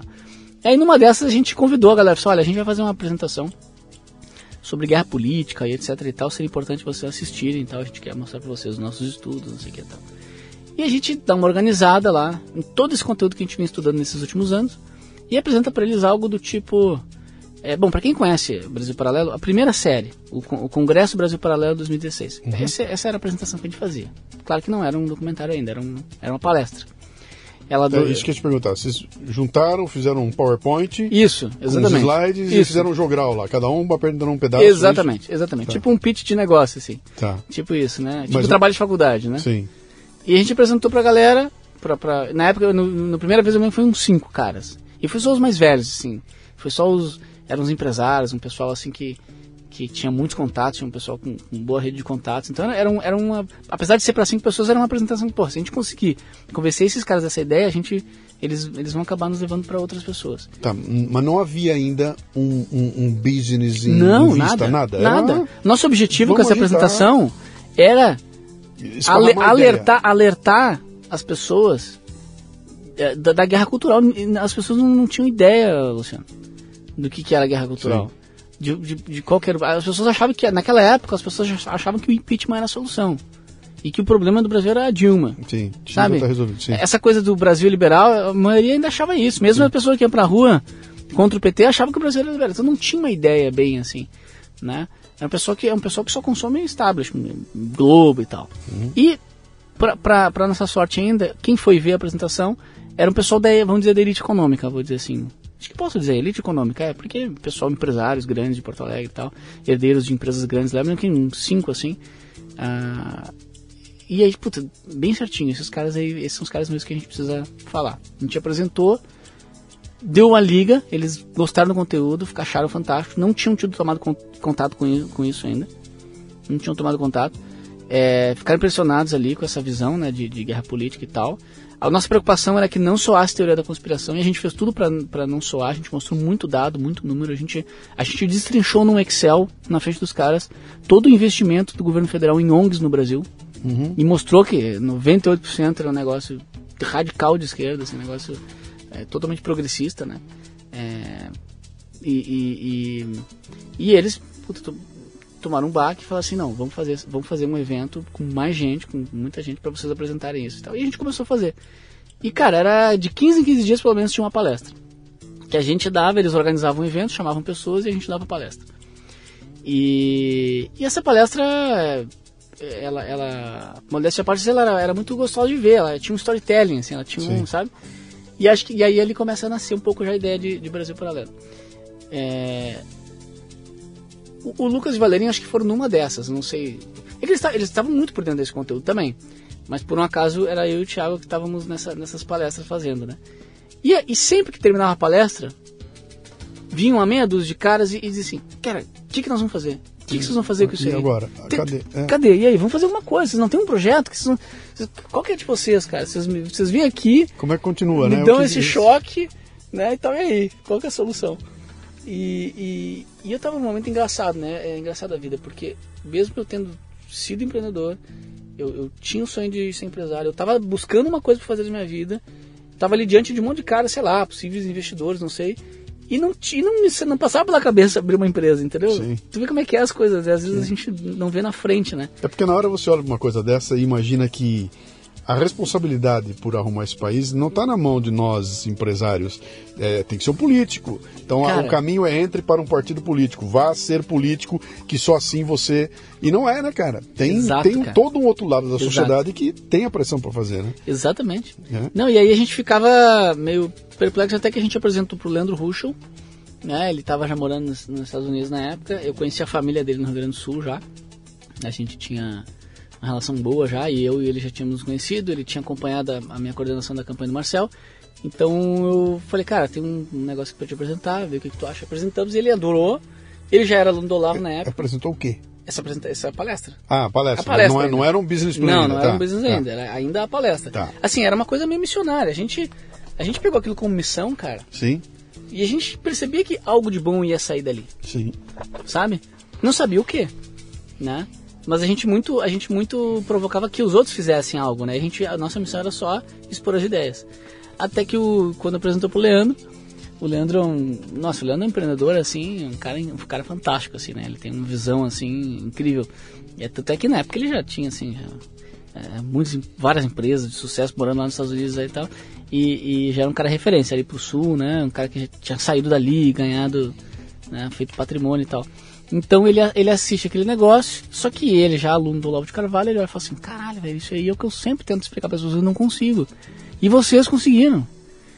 Então, cara, puta, isso aí tem que chegar no Brasil inteiro, você tem que dar um jeito. Eu falei, então, então Leandro, aproveitar que tu tá falando isso, olha, tá todo mundo falando isso aí. Só que assim, eu não sei o que fazer. Os caras já propuseram aqui fazer uma ONG e tal, mas acho que não é, eu não, tenho vontade de entrar numa ONG, de, de, de, de trabalhar por doação. Acho que isso é furada para mim. Eu, eu, né, te abrindo o jogo aqui, putz, eu fiz lá a campanha do Marcel, fiz meus as consultorias, mas eu não sei o que fazer da vida, eu tô meio. não tô muito norteado aí e tal. Ele falou, cara, mas tá aí, cara. Esse negócio aí é o seguinte, vocês estão resolvendo um puta problema das pessoas. Vocês estão gerando valor pra caramba. Vocês terminam de apresentar e os caras ficam pedindo um call to action. Cara, isso é um business, cara. Isso é um puta empresa, cara. E não só uma puta empresa que, que, que, que, que, tem, que pode dar muito certo, porque, porque atende uma demanda bem, bem latente do mercado, como pode fazer um puta bem pro Brasil. Em termos de informação, em termos de mídia e tudo mais. Vai, vai adiante, faz isso aí e tal. Eu falei, pô, cara. Ele falou, não, e, e se precisar de minha ajuda, conta comigo, eu te mentoro a fazer isso aí e tal. Eu falei, acabou, então putz, esse cara, se um cara que, que né, é sempre assim, quando a gente está empreendendo, né, Ele enxergou valor, o cara enxergou, o cara é, é empreendedor, ele enxergou valor. Exatamente. Ele viu que... E, e a gente quando tem uma pessoa assim, de, de, já de sucesso mais na frente, que, que, que valida uma sim, ideia, sim. É, é, outra coisa, né? Aí foi que me caiu a ficha, né? Que aquilo era, um, era uma jornada empreendedora começando. Uhum. Não tinha percebido, cara. Realmente, essa, isso aqui foi a loucura. E daí, mas dali até a gente fazer a Brasil Paralelo também não foi simples, porque é, nós não tinha, eu não, não, sabia nada de vídeo, não sabia nada de jornalismo, de roteiro, de nada. Eu nem sabia bem o que Mas que é. então, essa ideia do. Porque eu estou imaginando o seguinte aqui: você, você tem na mão uma matéria-prima muito legal, e agora é o momento de você. Você precisa ampliar esse alcance, ela tem que aumentar o alcance dela. Você está na área de comunicação e para aumentar esse alcance você tem mil alternativas. Então você pode falar: olha, eu vou montar um projeto de um programa de televisão, eu vou montar um projeto de aulas nas escolas, eu vou montar um projeto de como é que pinta é. essa ideia? Então, palestra no Brasil inteiro que não ia ser, né? Imagina, não, não nós ia terminar em 2092. Sim, sim, exatamente, né? Quer dizer, então, a, a, sua presença física executando não dá. Não dá, não Eu dá. teria que fazer Exato. E, e, e, esparramar, né? Exatamente. Como é que esparrama? Pela mídia tradicional a gente sabe como é que é. Aí Exato. tem a internet, né? Exato. Vocês em algum momento como é que você faz então para encontrar o caminho? Olha, o caminho será documentário. Então, você, você fez o raciocínio perfeito. Primeira coisa que a gente percebeu, ó, precisa, precisa ser um business digital. E precisa ser um business digital. Beleza, foi o primeiro, primeiro raciocínio. É, o raciocínio de fazer vídeo, ele veio muito depois, por incrível que pareça. Uhum. Porque como a gente não é do vídeo, você não, pra quem só tem martelo, todo problema é prego. Então, uhum. você não consegue resolver um problema quando você não... Ah, bom, eu fui fui começar a chamar as pessoas. Então, eu, da, daquelas pessoas que apresentavam comigo, eu falei com o Thiago, que era o único que estava disponível, o resto tinha suas carreiras, suas outras coisas e tal. Inclusive, um deles, meu cunhado, hoje eu casei com a irmã dele, ele estava junto, participou, o Rafael participou de todas as apresentações, mas ele tem uma rede de restaurantes, ele estava na época também captando investimento e tal. E aí eu e o Thiago começamos e logo eu e o Leandro nos mentorando. É, e eu já e aí eu chamei o Lucas e o Felipe. Chamei o Lucas e o Felipe e o Rodolfo que é mais um amigo nosso que também não ficou. Ficou no primeiro momento e depois, depois saiu. E, que era, veio junto com o Lucas de Caxias, um grande amigo, cara que fez toda a identidade visual desde o início, ilustrador e tudo mais. A gente então começou ali em, em cinco, né? Cinco, era eu e o Thiago, depois entrou os dois, o Lucas e o Felipe se tornaram sócios depois de um tempo. A gente foi organizando, o Leandro me ajudou muito a fazer essas propostas, organizar isso de forma que as pessoas entrassem. E ele, e ele me incentivou desde o início a fazer uma sociedade, fazer uma partnership, né, fazer um modelo em que de vários, de vários donos e não de um dono só. Ele, ele, ele é sócio da XP, ele tinha essa experiência com a XP já desde o início. Então foi, foi bacana, ele já deu esse alto nível de, de, de, de solução para montar um business porrada desde o início. E a gente começou a trabalhar sem nome de empresa, sem projeto, sem nada. E a gente varava a madrugada. Sem CNPJ, sem, não, era um é. grupo de amigos é, criando é, algo. Exatamente. Eu, eu investi o dinheiro que eu tinha, aluguei uma sala, comecei a fazer alguns investimentos e logo começamos já. A gente abriu o CNPJ já desde cedo, né? Abriu a empresa. Então a ideia já era bem concreta já de fazer como um negócio. sociedade, vocês já abriram com sociedade, com cota, tudo certinho. É, né, no, início, no, início era, era, no início era só eu, o Leandro e o, e o, e o Thiago. Sim. Porque o Leandro, a gente chama e falou assim, olha, quer ser sócio e tal. Não como investidor, Uhum. mas a gente quer, te quer junto, porque eu sei que se tu tiver sócio do negócio, nem que seja um pouquinho, tu vai, tu vai, tu vai ajudar mais, né? Uhum. E, e foi o que aconteceu. Ele foi um cara fundamental, sempre de longe, nunca foi um cara que trabalhou no business. É, Ela já nasce como uma empresa de criação de conteúdo e distribuição. Exatamente, Tá, exatamente. tá. Ah, apesar de que ela no início tinha ainda um KINAI para plataformas de crowdfunding, porque a gente achava que, que era uma possibilidade a gente usar aquela palestra para criar um serviço de crowdfunding para projetos. Tá. Que no fim, porque a gente tu vê que a gente não entendia ainda que o nosso negócio era um negócio de mídia mesmo. Uhum. A gente achava que o- a apresentação era um meio para algo Sim. e, e não um fim em si mesmo de mídia, né, de informação. Que, E no, aí- que, no, que no fim da linha é educação, né, cara? Educação. Vai chegar um momento que, pum, é educação. O negócio da gente é educação. O negócio nosso é educação. Né? E aí a gente começa essa loucura de, de vir à noite, vir à noite, passa uma semana e nada, e passa outra semana e. Sim, e nada assim, várias coisas, mas não se chega a uma conclusão, né? De qual que é o modelo exato de negócio, qual que é o MVP que a gente vai apostar. E daí. da- Até porque vocês não tinham nem onde se apoiar, né? Não tinha algum. Você olhar para. Olha, tem, tem uma referência ali. Não existia nada, né? Não. Primeira ideia foi fazer um congresso online com os principais caras que estavam no debate político no momento para explorar aqueles temas ali que nós tínhamos colocado no, no- então a nossa ideia a gente menosprezou um pouco inicialmente a nossa palestra. A gente foi pra cima de os caras e tal. E a gente começou assim bom Felipe ele pegou e falou assim cara vamos arranjar uma câmera ele foi pegou, arranjou viu qual que era a melhor câmera começou a fazer tutorial na internet de como mexer na câmera e, e baixou um Premiere lá, sei lá, piratão. um piratão e, e começou a fazer. E daqui a pouco, cara, não é que o cara pega lá, a gente, a gente marca entrevista com um cara que era mais próximo nosso lá de Porto Alegre, que é professor da faculdade, mas que também discutia uns assuntos políticos, que era o Ricardo Sonderman. Inclusive, ele, ele lançou um, um livro do, do, do Churchill há pouco tempo, Discursos do Churchill e tal. É um puta cara. E ele, e ele gravou entrevista pra gente lá em Porto Alegre, e o Valerinho chegou lá e montou etc e tal. E, cara, não é que a entrevista fica ótima.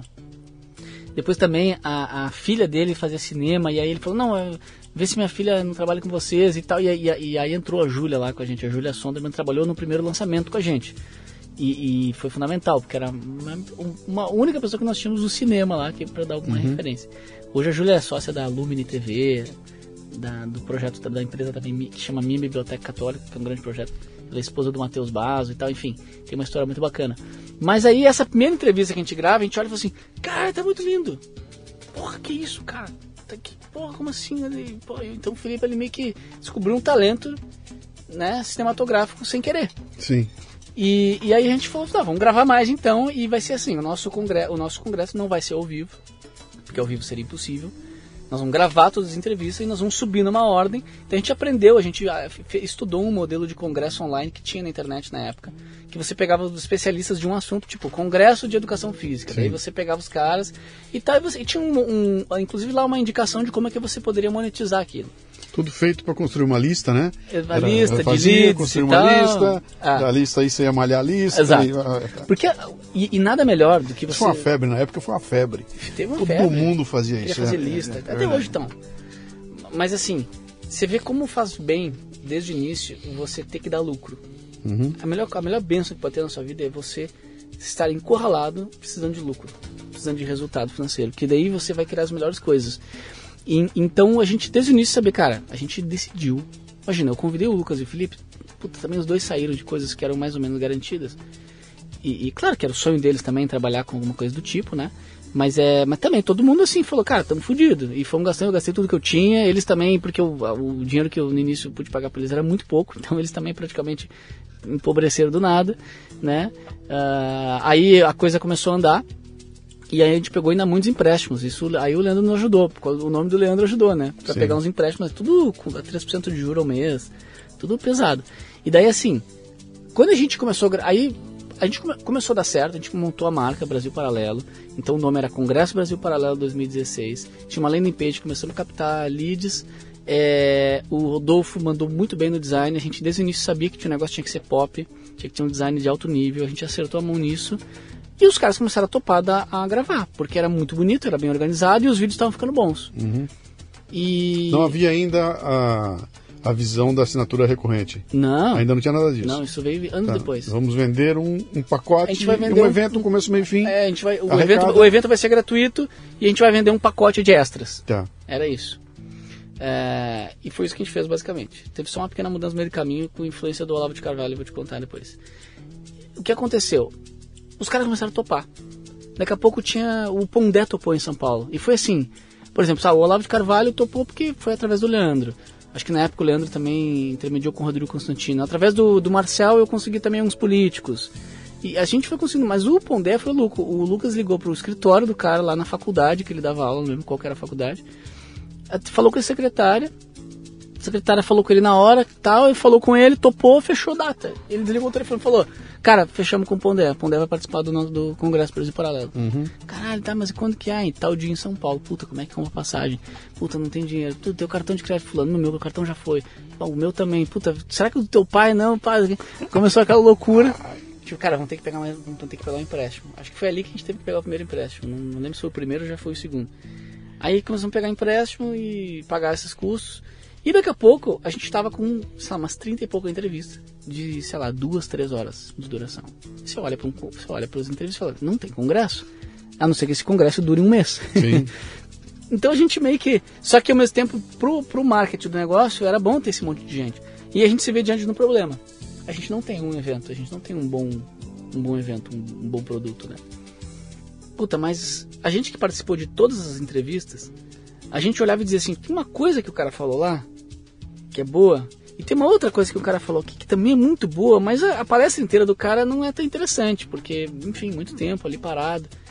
Puta, e tem umas coisas que nenhum deles falou, que só a gente pra falar. Porque é tipo quando a gente fazia aquela palestra lá, que a gente dava toda a costura dos temas e tal. Puta, daí foi que a gente se ligou e falou assim, cara, no fundo, a palestra lá que deu início a tudo isso é que tinha uma narrativa. E é isso que é legal, é isso que as pessoas gostam. Você vê que muitas vezes acontece isso com o empreendedor. Ele, alguma coisa é a que move no início, que gera percepção positiva, e no meio do caminho ele perde um pouco aquela ideia original, né? E isso é a coisa mais perigosa que existe. É, e aí a gente teve a sorte de resgatar isso. E aí foi que o, o Felipe, na época, ah, que ele tava nessa de vídeo, de vídeo, não sei o que tal, ele pegou, a gente desenhou para ele, eu e o Thiago, a, a- o roteiro da palestra.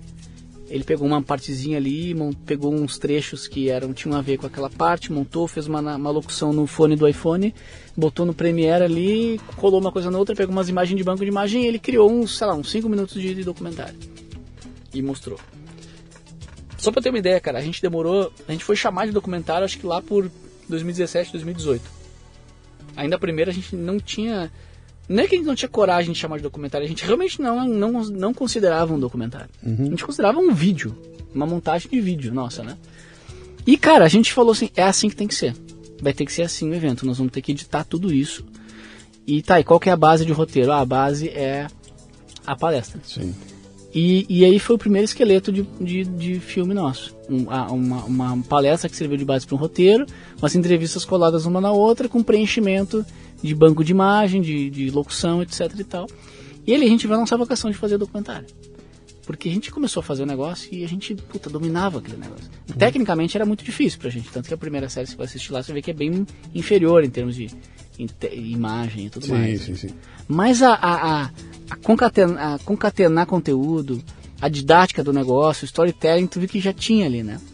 E, ali o Lucas já começou a pegar também a, a parte de, de roteiro, foi ali que ele despertou também para esse negócio. Depois, puta, depois ele emergiu nisso, né? Hoje ele, a vida Que, dele. tá? que ali, ali, finalmente vocês encontraram, então. a gente começou a se encontrar. Qual é o produto, né? O que, Qual que é é o produto produto? Tá. que tinha que ser entregue ali?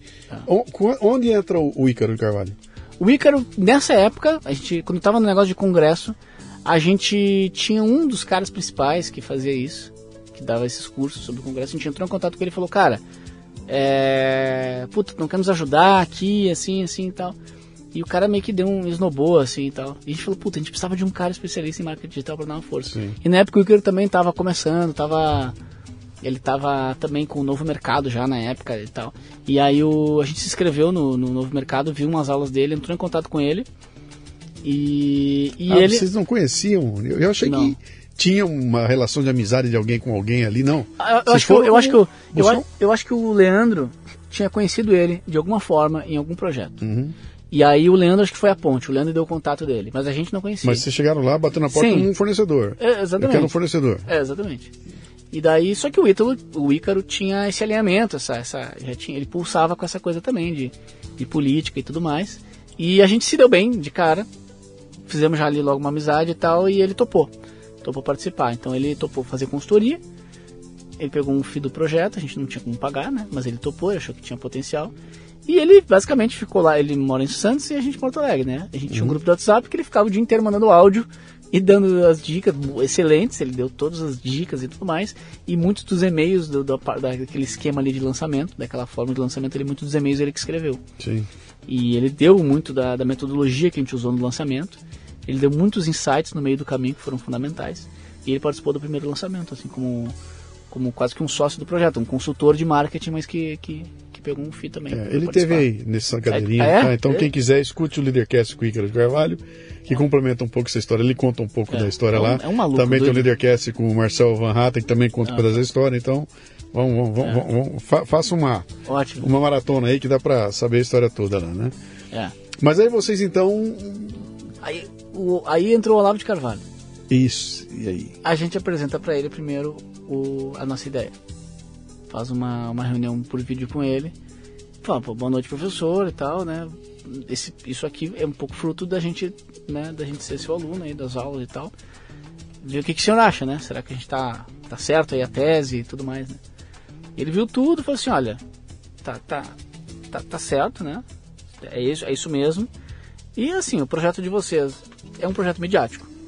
E tá certo, é isso mesmo. Acho que vai dar certo com um projeto midiático, porque não tem quem atenda essa, essa demanda hoje na sociedade. E vocês acho que vão dar certo por causa disso tal. Mas tem uma coisa que eu acho que não está prevista aí, que eu acho que, acho que vocês têm que fazer, que é vocês vão, vocês vão falar com muita gente e essas pessoas elas querem mudar o Brasil. É, se vocês não criarem um senso de comunidade, não criarem um cadastro, não criarem um, não unirem essas pessoas, vocês vão vocês vão estar deixando de fazer uma coisa que é muito importante e que é o que a gente precisa. Precisa as pessoas precisam estar unidas, precisa ter, precisa ter um senso aí de, de que a gente falou assim, putz, faz muito sentido, faz muito sentido. Tá, beleza, beleza. Aí marcamos uma entrevista com ele.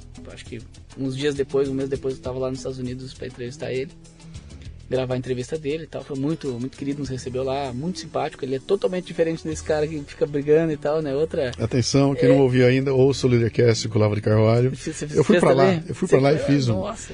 O Ele te recebeu bem também lá. Não, Ficou fumando lá e. É, figuraça, cara, figuraça. mas Foi assim, inacreditável, cara. É. Inacreditável. É inacreditável. e- e é isso que me É deixa. mágico, é mágico. é- é isso que me deixa assim. É, é- Não dá pra gente entender muito. Porque a gente fica falando aqui, os caras começam, aê, maluco, terraplanista, como é que é? Ah, astrólogo, Astrólogo, cara, é. que eu não tenho a menor ideia do que tem ali, cara, sabe? Não. Não, porque só fala bobagem. Eu botei agora, eu, eu, eu tô, eu, eu criei um canal do Leadercast. Eu tinha um canal no, no YouTube, o meu canal, e estavam lá os programas, né? E agora eu criei um canal do Leadercast. Então, é uma fase nova e tô Legal. trazendo todos, trazendo pra cá. E trouxe e republiquei agora do Olavo. E botei de novo, né? Foi em 2018 que eu tive com ele. Botei de novo lá. E, cara, você vai na área dos comentários, é do mesmo jeito que tem gente que chega lá e fala genial, aí entra um monte de gente, de- é só xingamento. E você fala, cara, esses caras não têm a menor ideia, eles não. Você pode não gostar, você pode ter um problema estético com ele, você pode achar que ele fala palavrão, você pode achar que, que ele defende tese. Cara, mas a hora que você entra na obra, esqueça o que ele fala e fique só com as referências. Você já vai ganhar 100 anos de vida. Mas- só mas com mesmo- a referência, é. do tipo assim, cara, procure tal cara, veja tal livro, veja essa tese. Sabe? É. Quando você começa a puxar, só, cara, isso aí te dá a Mas, ó, vida. todo, de... mu- todo mundo que eu conheço que resolveu fazer o coffee mudou de vida. Uhum. Pra, pra melhor, né? Todo mundo que eu conheço, cara, que resolveu fazer o coffee. Coffee, é, coffee é o, é o, é o- curso é o online de curso online de filosofia. filosofia, sim. Todo mundo que, que resolveu fazer o coffee Sim. É, caiu pra trás na cadeira. Sim. Assim, caramba do céu, como eu não tinha encontrado esse homem antes. Mas é o Olavo, professor de filosofia, que é um, que é um tipo, que é uma figura, né? E você tem o Olavo que. que, que Que tem o Olavo do Twitter e do Facebook, É. é, uma coisa, e tem o Olavo É, professor. o Ola- que o Olavo é um outra só, coisa. obviamente, né? Mas você explora, você explora as diferentes vertentes de trabalho que ele, que ele tem. E esse trabalho como professor de filosofia é um trabalho que não tem igual no Brasil. Bom, então você que está nos ouvindo ainda, que já caiu, de, já caiu o disjuntor, já derrubou o disjuntor, É. já religou, já derrubou de novo. Então você é, calma, sabe, não fica nervoso, continua ouvindo, tá legal o papo aqui, tem mais calma, volta, toma uma É. água, volta.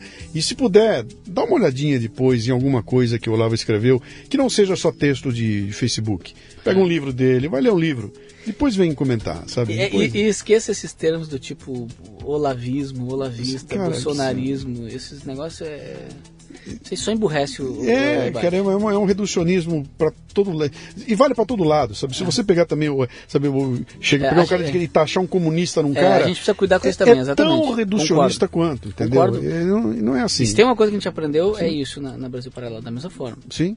É, é. Você pega, você pega, esse, pega esse, esse fenômeno da direita brasileira. Eu tenho, eu tenho uma. Eu, eu, criei uma metáfora para explicar a direita brasileira. A direita brasileira. Você imagina um, um elevador grande numa daquelas lojas de departamentos gigantescas nos Estados Unidos. Então o elevador está vazio. E um belo dia a gente enche de gente naquele elevador. É a direita brasileira. A partir de 2013, né? 14, que todo, a direita entrou entendendo naquele elevador. O elevador começou a subir com todo mundo lá dentro, né? E aí o elevador para no primeiro andar e fala: atenção, roupas femininas, uma parte sai. roupas masculinas, outra parte sai. Brinquedos, uma parte sai. Foi isso que aconteceu com o Brasil. A direita brasileira foi assim. Ela começa e ela vai se esmigalhando no meio do caminho e se transforma num monte de grupos onde tem maluco, tem gente sensata.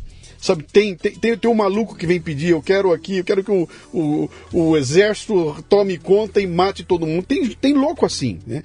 Agora, esses caras não são iguais, eles não estão na mesma cesta.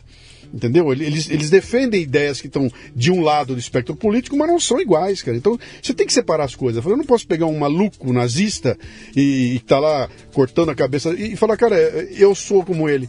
Bota um rótulo eu sou, eu sou genocida. Sabe, quando você bota um rótulo desse, você emborrece a discussão, emborrece tudo, né? Não tem mais argumento, né? O que aconteceu com a direita brasileira foi isso, ela não existia, de repente junta todo mundo e pum, aquilo esfacela, né? Nós estamos vendo agora MBL para um lado. Eu estava falando aqui, tava, imagina se vocês convidassem o Pondé hoje, se ele iria. É. Não, o Pondé até pouco Cara, tempo participou. cara. É, Agora que enlouqueceu, né? deu, Mas, é, deu uma- alguma coisa aconteceu ali, né, cara? Mas é, a gente foi legal. amadurecendo esse processo, né? De selecionar Sim, participante tudo mais. No início era todo mundo, né? sim. Todo mundo. Mas aí vocês vêm com uma postura extremamente agressiva, cara. O marketing de vocês foi muito agressivo. Foi assim uma coisa. É, é, de cha- cara, mais chato que vocês, só aquele barbudinho lá da. Da, Da Empíricos? Da Empíricos, cara.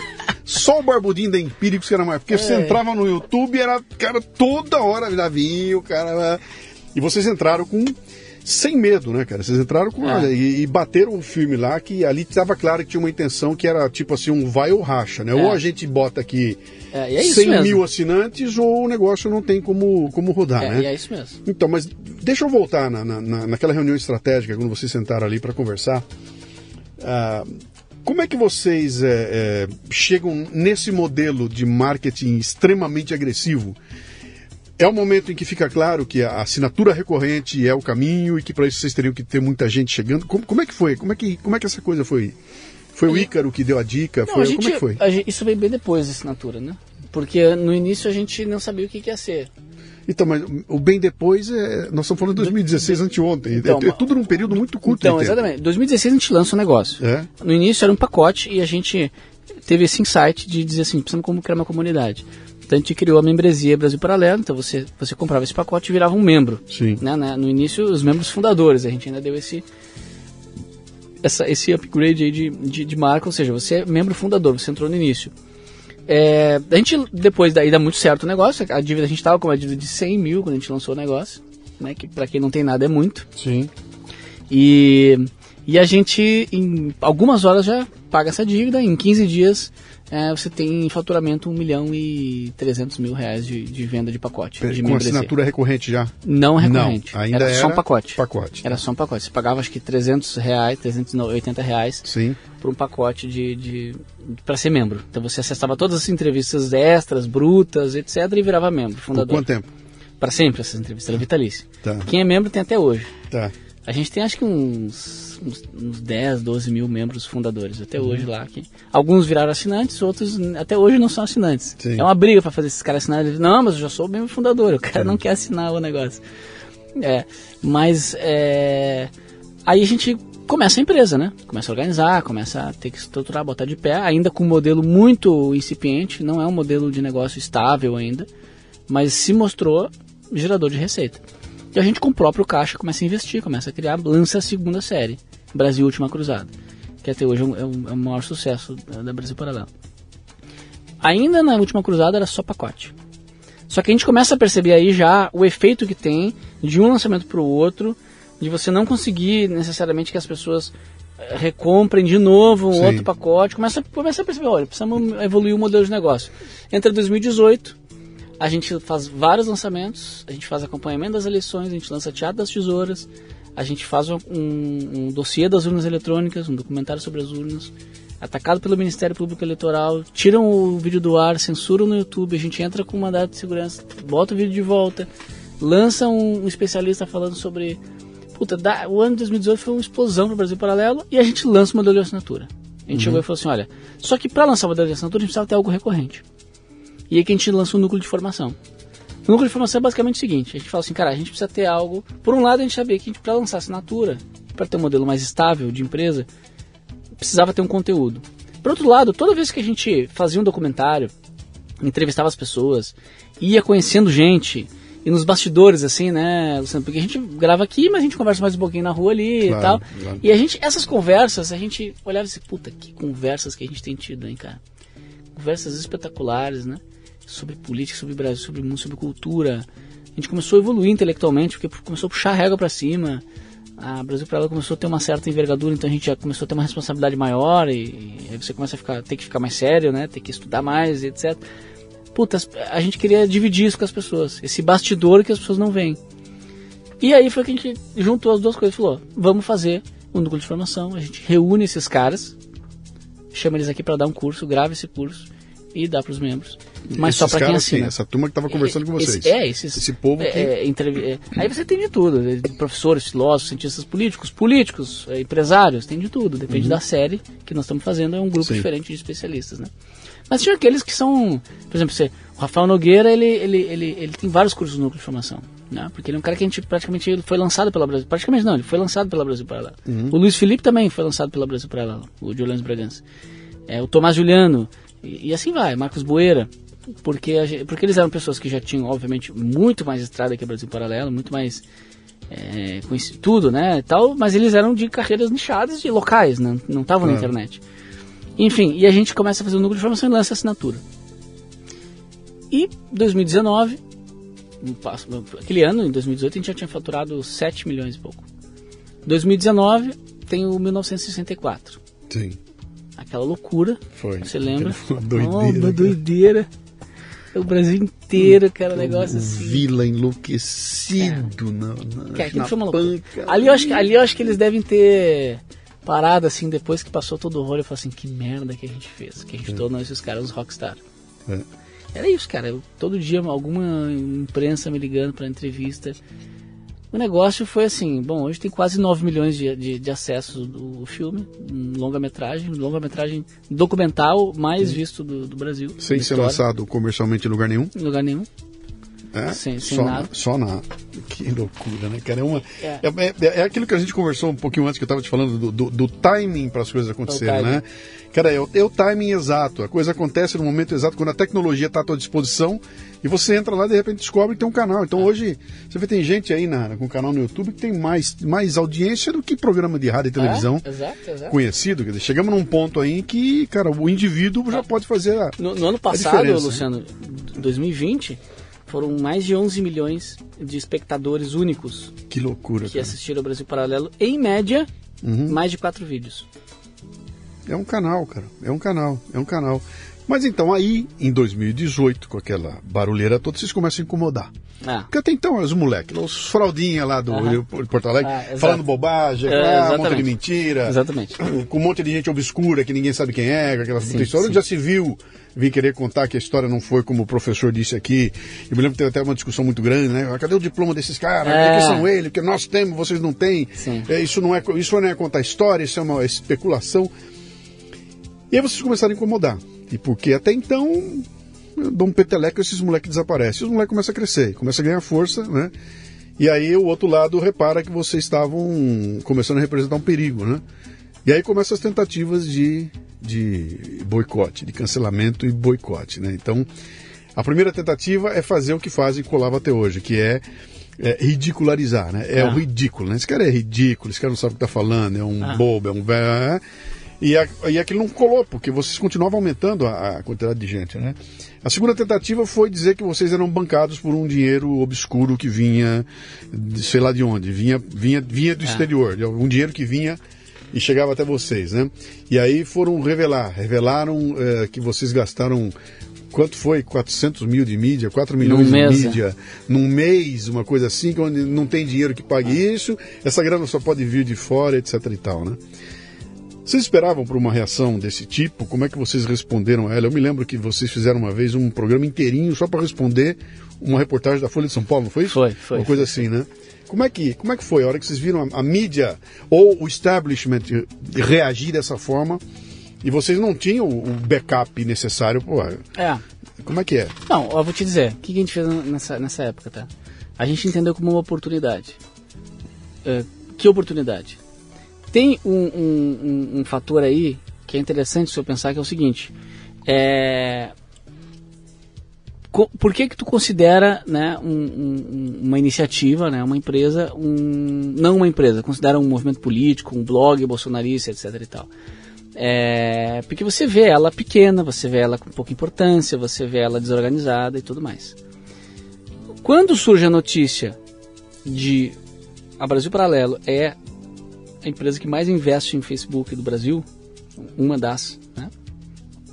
Mas ali naquele recorte que eles fizeram era mais, porque eles estavam vendo empresas que de uma certa forma estavam uh, falando sobre assuntos de, de política ou de notícias e tudo mais, e a gente era a que mais investia é, nesse, nesse espectro. Nesse momento, tem dois caminhos. Ou tu tenta fugir disso, tenta ficar respondendo, ou tu fala assim, é isso mesmo. E é por isso que vocês têm que entender que eu sou uma, eu sou uma empresa. Uhum. Eu gero tantos empregos e vocês estão aí há tempos achando que o quê? A gente é o quê? Não, uma bagunça? Não, isso aqui é uma empresa. Né? E é um negócio sério. E foi a postura, foi, foi o que a gente adotou a partir daí. A partir daí, a gente começou a colocar nas nossas propagandas toda uma, toda uma, toda uma narrativa própria, institucional, de crescimento. Sim. Porque, por acaso, também por sorte, é, a gente. A gente. é, no início daquele ano, 2020, nós, nós quase quebramos. E, é- No e é- início de 2020? 2020. A gente veio para São Paulo em 2019, depois do 64. Sim. A gente estava crescendo, só que não foi, não foi bom o ano pra gente 2019, a gente não administrou bem, a empresa não foi bem, começou a pandemia, o negócio começou a encrespar. A gente daí, puta, fizemos uma loucura, lançamos um plano patriota de 10 reais para dar uma mexida no mercado. Sim. Lançamos uma propaganda bem agressiva, dizendo para as pessoas que a gente precisava de ajuda. É, é, é, quer dizer, é um marketing totalmente diferenciado, né? Muito transparente. O negócio bombou. E aí a gente começou a falar, inclusive antes mesmo de sair essa matéria, a gente já tinha feito uma primeira propaganda dizendo que a empresa tinha dado uma guinada e que nós estávamos muito bem e agora a gente precisava continuar crescendo para ir para as cabeças. Quando os caras lançam isso, a gente fala assim, ah, viu pessoal, é isso mesmo, a gente está bombando e a gente precisa bombar mais, né? A gente ainda, apesar de estar indo bem, a gente é muito, muito pequeno ainda se a gente comparar com o Globo e outras grandes empresas de mídia, né? E a galera começa a comprar isso, começa a ver esse profissionalismo, Sim. a gente começa a fortalecer melhor também o corpo né, de funcionários. A, a, a, a gente estrutura um RH na empresa. A gente contratou agora a, a uma, uma, uma- a auditoria externa da Ernest Young. A gente contratou um projeto da Grant Thornton para compliance interno. A gente vai ter um compliance para tudo lá dentro. Programa anticorrupção, canal de denúncia, etc e tal. A é super é, transparente com tudo. A gente sempre foi muito profissional. Uhum. A gente veio profissionalizando de lá para cá na medida que foi crescendo. Até porque, cara, tem um povo em volta de vocês aí muito interessado, Muito em- interessado. Em, derrubar Ah. a estrutura. e Cara. vão botar agentes lá dentro e vão fazer de Cara, tudo. a gente cara. tem todo dia 5 tem um balanço, tem um balanço contábil limpinho, zeradinho. A gente tem o, o DRE publicado. Cara, a empresa está virando SA com o selo da Ernest Young em breve saindo, já está quase, ia ser esse mês passado deu uma atrasada aí porque a gente não conseguiu todos os documentos da contabilidade e tal. Mas assim, é uma transparência tremenda, a gente sempre foi muito sério. A gente não, a gente não, ah, não, não foi uma empresa onde a gente na medida que ela foi crescendo, a gente foi fazendo distribuição de lucro e enriquecendo na pessoa física. Não, a gente aposta lá no futuro, né? Sim. A gente não a gente reinveste tudo, a gente é, é, é, investe totalmente no crescimento. Né? Hoje, hoje a empresa, no ano passado, a empresa já fechou 30 milhões de faturamento, com 40% de EBITDA, uma geração de caixa lá em cima, com reinvestimento todo próprio, sem nenhuma rodada de investimento, E basicamente com assinatura recorrente. com assinatura recorrente. Quer dizer, basicamente não. É com assinatura. 100%. 100% É com de ass- assinatura 100% de recorrente. assinatura recorrente. Quantos assinantes vocês têm hoje? 200 mil. Cara, é um número impressionante, cara. Ele é impressionante porque você não derruba um número desse. Não. Entendeu? Você não pode. Não. Não, são três. Três patrocinadores. que Se Ah. você. Se o, Ah, vamos o cancelar, Sleeping então. Giants de- de- derruba um, você perdeu É. 33%. Não, cara, com 200 mil, sai, sai 10, entram 20, Ah. Exato, sai, é. entendeu? Esse, esse é o grande lance. E aí é que está a responsabilidade de, de quem está ouvindo. Você que está ouvindo a gente aqui, cara. É, essa responsabilidade é das pessoas que ouvem, é de quem ouve, que fala, cara, eu estou ouvindo algo que vale a pena, eu vou trabalhar para sustentar isso aí. Exatamente. Em vez de eu dar, eu não vou dar meu dinheiro, eu não vou dar meu dinheiro para uma grande rede de, de televisão, para uma grande rede de comunicação, para pega esses 350 reais que você gasta assinando a net todo mês, pica em 10 parcelas de 35 e ajuda 10 caras Ah. que você gosta e que estão trabalhando aí, que estão fazendo, porque é a essa junção que vai dar Exatamente. independência. E aí você não tem que, você não tem que estar pendurado em ninguém, né, cara? Ninguém. Você não precisa pagar pau pra ninguém, você não tem ingerência política aí. Exatamente. Olha, vai ter se a tua ideologia resolver entrar no sistema. O dia que você virar uma Big Tech, eu não sei o que vai acontecer. É capaz de ficar maluco que nem os, os outros lá, né? A, a- como é que é? A balança gira, né? Ela dá uma girada gira. no meio do caminho lá, né? Vamos partir para o nosso finalmente aqui. Agora eu queria uma opinião tua aí. Você você estava ativamente dentro desse barco, dessa.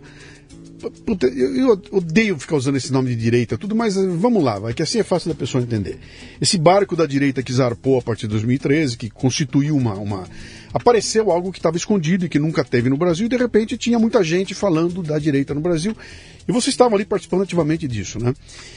Em algum momento esse barco deu meio que uma esfacelada, ele virou uma, ele virou uma frota. E alguns estão indo numa direção, outros estão indo noutra, alguns estão se batendo, alguns estão brigando. Como é que você está enxergando essa, essa, esse cenário hoje no Brasil? Lembrando-se que, lembrando-se que, eh, o- como é que é o Xerxes tá com a armada dele vindo de novo, cara. Ele tá, ele nunca desmontou, ele só estava Uhum. refazendo, né? Como é que você enxerga isso? Vocês falam a respeito disso, vocês comentam sobre essa dificuldade. A- tese é a seguinte: junte dois caras de direita, bote os dois para conversar, em meia hora eles estão brigando. Sai no pau os dois com o outro. É, É, eu assim. acho que, assim, a gente, quem nos acompanha percebe que a gente não briga. Sim. Não, a, gente, a gente não briga, não, não tem nenhuma briga na direita. né? Isso não é, não é à toa, isso é porque a gente não quer brigar. Uhum. A gente não vê sentido. Né? Não, brigar pelo quê? Né?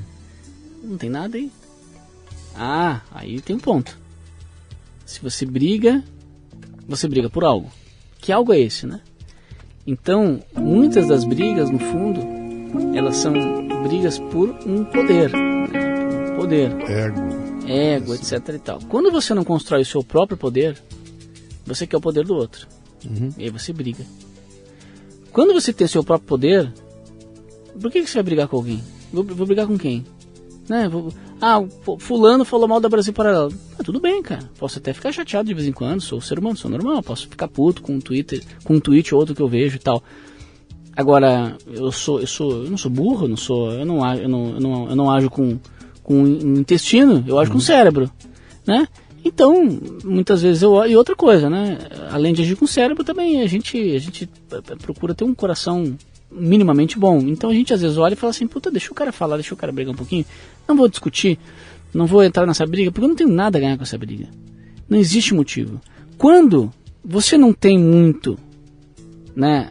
Você não tem muito poder, quando você não tem eh, você depende do poder do outro, do poder político do outro, ou da audiência do outro e tal. Esse é o ponto. Aí Esse é você, o ponto. você briga a todo tempo por uma busca de poder, só que você vai se desumanizando. Uhum. Porque as suas relações não são mais relações humanas de relacionamento, são relações puramente de interesses. As suas relações são efêmeras. Você tá aqui agora, tá eu e tu aqui, Luciano. Amanhã depois você fala uma coisa, eu brigo contigo na internet. O negócio virou assim, o negócio é também infantil. Entendeu? É, onde já se viu, cara? Imagina. Pô, se por acaso for o caso da gente entrar pra uma briga, digamos que né, seja pessoal e tal, você já percebeu que pô, não, não é a nossa linha, nunca é difícil que isso aconteça. Se por acaso vier acontecer, o mínimo que deveria fazer é, pô, eu te ligo então, né? Sim. Te ligo, vamos marcar um café, vamos, vamos discutir por telefone então. Sim. Antes de. Não em público, né? Não, Não- em público. não. Mas é porque, a porque, a, porque a, É. a- o objetivo não é necessariamente resolver uma questão. Não. O objetivo é ganhar algo com aquilo. Então não é do nosso feitio. E além disso, não temos porquê. Estamos muito bem obrigados fazendo o nosso trabalho com o nosso público. É, não temos nenhum interesse político, é uma empresa de mídia, né, uma empresa de mídia que não tem uma concessão estatal do governo, que não tem um financiamento público de um banco estatal, que não tem uma lei Rouanet, que não tem nenhuma relação com o governo, nenhum pingo de centavo de nenhum tipo de estado de governo, é, nem nenhum tipo de patrocinador, ou seja, não temos nenhum interesse no que acontece em Brasília do ponto de vista do, de poder. Temos interesse do ponto de vista editorial, de olhar, de Claro. entender, etc. e tal. Né? Temos nossos valores, temos, temos uma busca editorial, uma busca pela verdade, uma busca por resgatar os bons valores no coração dos brasileiros, bons valores, ideias e sentimentos do Ocidente, que construíram o Ocidente. É a nossa busca. Né? E, e- e é, é com isso que a gente está comprometido. E quem é que nos regula? De quem, em- quem, que- de quem, a gente depende de quem? De Desses 200 200, de 200 mil, caras. 200 mil caras. É. né? Então, se- se- então o, que, que a gente, o que, que a gente precisa fazer é agradar esses 200 mil caras. Como que a gente agrada eles? Fazendo aquilo que a gente prometeu para eles que a gente ia fazer, né, desde o início. Então, não é fácil você criar esse sistema de coerência, mas depois que você cria é muito, é muito bom, Luciano. É, são- muito bom, cara. tá- você tá- vocês, descobriram, definiram os valores e calcaram o negócio Ah, de vocês nesses Deu valores. muito né? trabalho. E não estão e não estão dispostos a ficar negociando esses valores, né? Exato, não esse, é, estamos esse é o dispostos. ponto. Não estamos Esse é dispostos, mas é mais. Não estamos dispostos e nem temos porquê. Sim. né? O cara chega hoje assim, oferece, sei lá, isso, aquilo, etc. Mas a gente está com a vida muito boa. Muito trabalho, muito, muita, muita felicidade no que a gente faz, muita realização de propósito, uma puta demanda artística que pra gente é fantástico, que a gente sempre sonhou fazer. Né? Fazer filme é um negócio que te envolve de uma forma. dá muito trabalho, obviamente, não é um trabalhinho assim confortável, dá muito trabalho fazer um filme, mas te realiza de uma forma muito intensa. Então, assim, eu tô muito fel- a gente está muito feliz fazendo o que a gente faz. Por que eu vou brigar com fulano Beltrano? Sim. E, e- e- e geralmente também, e, e de uma certa forma, assim, eles tentam, alguns tentam nos atingir pra, pra, pra, pra... É, se você não consegue bater você no argumento, eles vão bater, vão cortar a tua fonte de financiamento, É, vão cortar vão tentando, vão a tentando. plataforma, vão cortar a tua É. plataforma de acesso. Eles É. vão. A eles gente, vão- a gente deu certinho o time, a gente montou um time de tecnologia. Então, isso que eu ia perguntar. É. Era a próxima pergunta agora Tá. pra gente caminhar definitivamente pro final, era essa. Mas eu só, só para completar ali da- das brigas políticas, Sim. dizer que assim, é, eu, eu tô falando, falei, falei um pouco de mim e tal, falei um pouco da Brasil Paralelo, né, da nossa posição, é, mas assim, acho que ahn, enquanto nós não tivermos players, seja políticos, midiáticos, sejam só influenciadores, eh, intelectuais, etc. Players, que, enquanto não tiver players que tenham eh, estabilidade, que tenham um próprio propósito, um papel definido do que fazem, né, uma independência e tal, nós vamos ter sempre essas briguinhas. Sim. Sempre essas briguinhas. Né, Então a gente não tem o que, o que demonstra hoje é que a gente, a, gente, a gente é muito imaturo. Não temos instituições, não temos players no É, cenário. o Brasil é um adolescente. É, cara. adolescente. Adolescente tem que tomar umas Adolescente. palmadas de vez em quando Ah, não se, é. não se acerta. Última pergunta, vai. Você, como é que vocês estão se blindando para esses sustos aí que as big techs e nem tão bigs, né, cara? O Hotmart deu um susto, deu um É. susto em vocês É. e bravo um tempo atrás, né? No momento em que ele tira a tua plataforma e E quando o pessoal fala, ah, muda de plataforma, não, pera um pouquinho. Não é assim. é assim. Não é muda de plataforma. Como é que você leva os 10 mil assinantes de uma plataforma? Como é que você muda uma fintech? pra- É, um negócio- é muito complicado, Ah. né? Isso é, é Quando você tem o YouTube que fala, tirei seu canal do ar, né? É, Como é que vocês estão se blindando? Ou estão pensando em se blindar para É. Bom, isso? a Hotmart quebrou o contrato conosco, né? Então eles ficaram numa passividade de um processo judicial, inclusive. Por conta disso, fizeram bem direitinho toda a transição. Claro, a gente seguiu todos os protocolos, LGPD, etc e tal. Uma puta trabalheira. Se eu não tivesse uma equipe de tecnologia já formada, com CTO, etc e tal, eu, eu- eu não sei como é que eu faria, Sim. né? Então, a sorte nossa foi essa, e a deles também, porque senão nós ia pra briga. Ahn, tá engavetado, meus advogados de vez em quando me cobram. Tá aí, né? Ahn, não tenho vontade, conheço o dono da Hotmart, sei que eles. Sei, sei que é mais ou menos aquilo que você falou, não foi os donos, é o sindicato dos cabelos coloridos, que hoje em dia é um novo sindicato, né? Não é mais dos trabalhadores, é o sindicato dos progressistas, Sim. dos ilis, ilix, essas coisas. Esse é o novo sindicato, e de fato foi o que aconteceu lá na Hotmart, um motim. É, né? não, eu, eu chamo dos progressistas com C cedilha. Com cedilha. É progressista com C Progressista cedilha. com C É, cedilha, boa. é. É, então, o que aconteceu?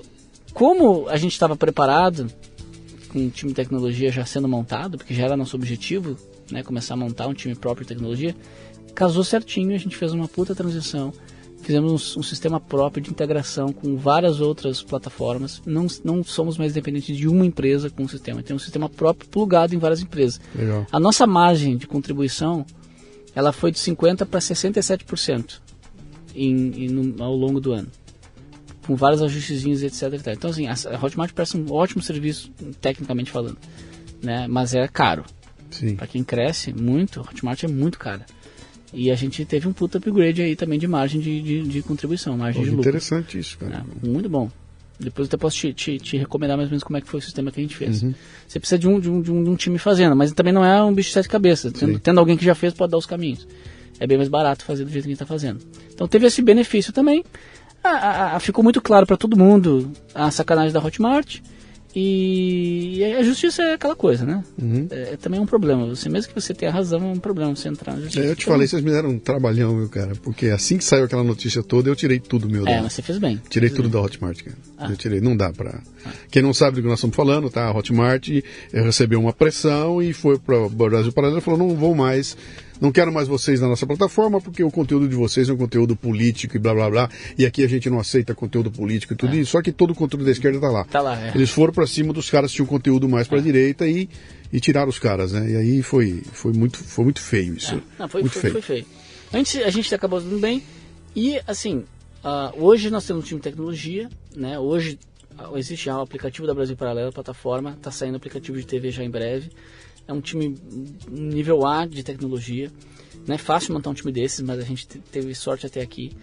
E, e a empresa tem crescido bastante. A gente vai se tornar cada vez mais independente tecno- tecnologicamente, mas é, você nunca se torna independente do sistema. Você nunca se torna independente de uma bandeira de cartão, de um, de um Facebook, de um YouTube, né? Não, e tudo mais. é, do, do, do olha- STF. Olha o que do- aconteceu com o homem mais poderoso do mundo. Exatamente, Né? exatamente. Então, então eu vou te dizer qual que é o caminho. Principal ação que a gente tem feito. Principal ação. Relações institucionais. Tá aí nosso amigo Renato Dias aí, que fez o contato contigo, né? É, teve uma, uma excelente carreira, né? É, em várias áreas, mas recentemente no ranking dos políticos. A gente está desenvolvendo isso faz um tempo, desde o ano passado, né? A gente vem, trabalhou com algumas assessorias. Agora o Renato assumiu essa frente. E as relações institucionais significam o quê, Luciano? É, quando você senta para quando você pensa assim ah o cara do YouTube é progressista ok beleza ele pode ter uma, uma ideia ou outra política e tal. Mas o cara é o cara do YouTube. O cara trabalha lá no, no- no Google o cara trabalha lá no, no, no Facebook no Instagram ou seja o que for. O cara pode ter uma ideia que outra e tal mas ele para ter chegado até lá tem uma carreira. Sim. é uma profissão muitas vezes um pai de família uma mãe de família um- uma, uma, uma carreira estabelecida uma pessoa mais madura etc e tal. Quando você senta para conversar profissionalmente com essas pessoas e você explica que você não é uma. Por que que acontece? De uma hora para outra, o cara que é lá gerente do YouTube, ele se vê num ambiente onde a plataforma que ele, na qual ele trabalha, da empresa que ele trabalha, se torna na cabeça dele plataforma para um bando de maluco Sim. transformar completamente o país. Então, se você pensar pro, pelo lado deles e ficar com certa empatia, é uma puta responsabilidade e um puta cagaço que esses caras estão tomando. Eles não sabem para que, que tá, sendo, tá servindo a plataforma deles. E- Porque tem malucos. Tem malucos. É claro que tem maluco na malucos. plataforma. E é muito difícil. A, a gente às vezes está aqui no meio e vendo quais são todos esses malucos, a gente consegue ter uma noção melhor. Às vezes o cara que, que não convive tanto na nossa bolha, ele, ele tem medo mesmo do que, que pode rolar. Sim. Entendeu? Sei lá, uma ditadura militar, não sei do que, e daqui a pouco isso foi na minha plataforma. Então assim, é, a gente não faz parte, não é maluco. A Uhum. gente é sério. A gente não publica fake news. A gente tem uma intenção única e exclusivamente de crescer, gerar empregos e ser uma empresa grande de mídia com, com uma linha editorial que auxilia as pessoas a ter uma, uma, uma, uma visão mais consciente, mais ampla da- das questões e tal. Beleza. É, é, é, é isso que a gente é.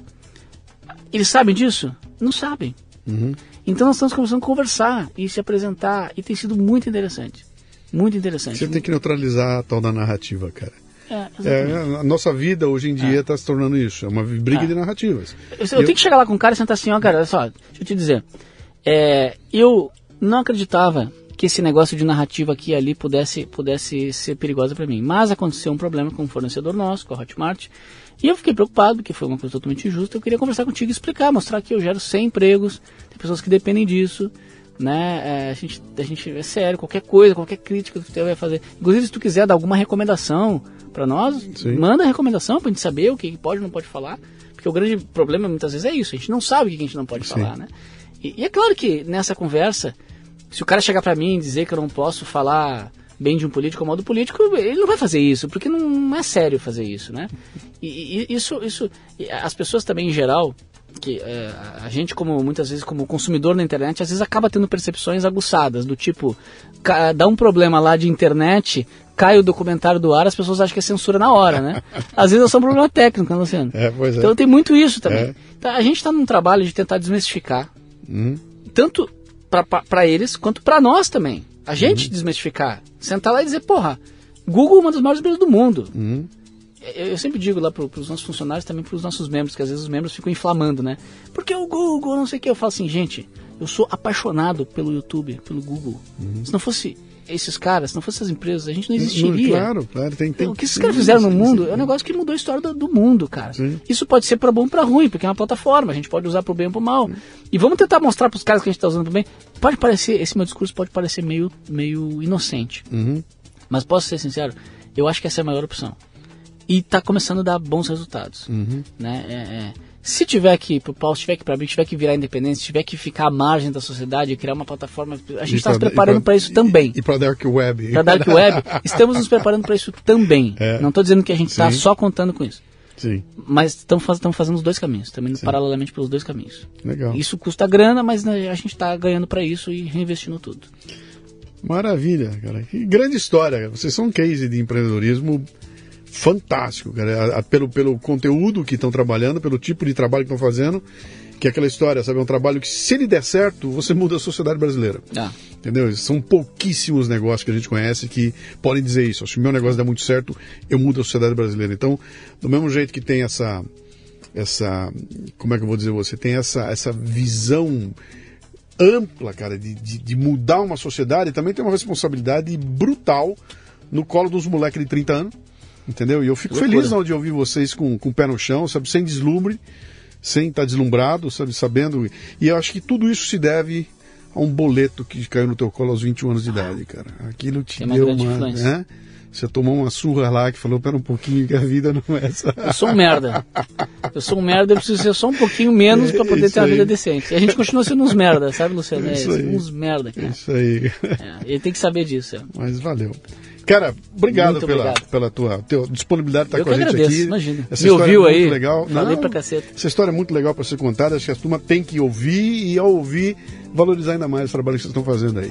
Muito Boa bom, sorte. Muito bom, muito Conte obrigado. comigo, que sou pequenininho, mas Ah, imagina, com aí. certeza. Não, é um grande, é um gigante. Grande abraço.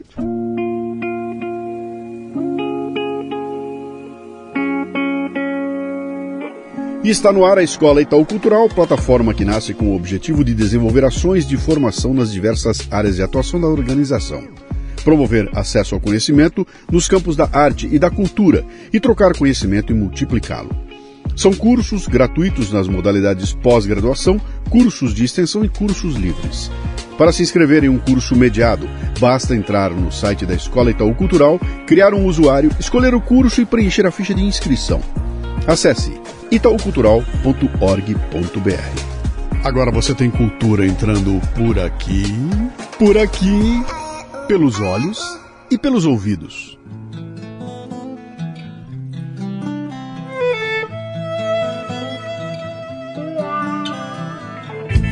teu jeito tão sem jeito ao me olhar.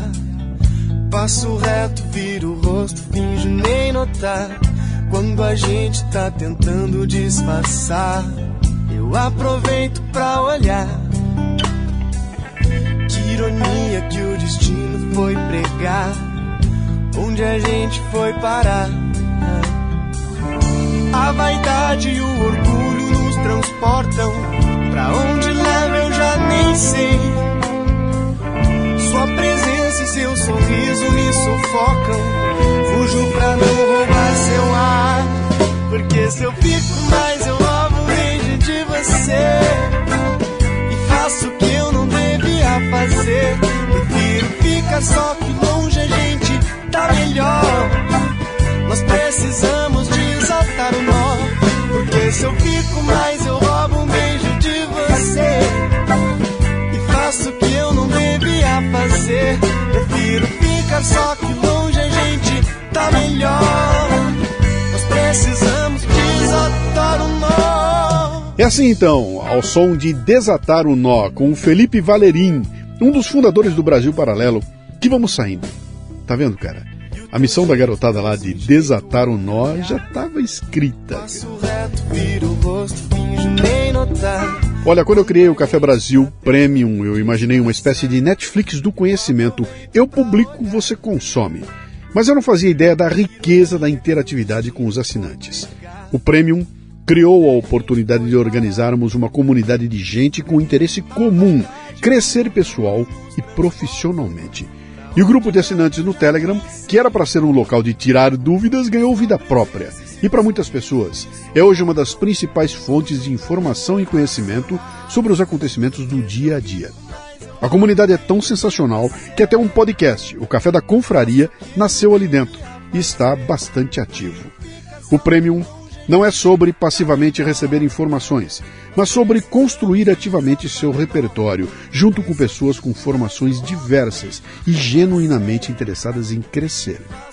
Mas é mais que isso. O Premium é a principal fonte de financiamento do projeto Café Brasil. É a partir da contribuição de seus assinantes que podemos aspirar continuar o nosso trabalho e, quem sabe, um dia ser como o Brasil Paralelo. Mas para isso, a gente precisa de você. Acesse confraria.café para conhecer todos os planos. Vem com a gente. O Café Brasil é produzido por quatro pessoas, eu, Luciano Pires, na direção e apresentação, Lala Moreira na técnica, Cissa Camargo na produção e, é claro, você aí completando o ciclo. Se você curte o conteúdo do Café Brasil, vai curtir ainda mais quando visitar a nossa loja com as camisetas de vários programas musicais icônicos. É na cafebrasilloja.com.br tem dois L's aí, tá? cafebrasilloja.com.br. O conteúdo do Café Brasil pode chegar ao vivo em sua empresa através de minhas palestras. Acesse lucianopires.com.br e vamos com um cafezinho ao vivo. Mande um comentário de voz pelo WhatsApp no 11 96429 4746. E também estamos no Telegram com o grupo Café Brasil. Para terminar, uma frase do escritor francês Gustave Flaubert. Sempre vemos mal a verdade, quando a contemplamos de perfil ou de três quartos, e há pouquíssima gente que saiba contemplá-la de frente.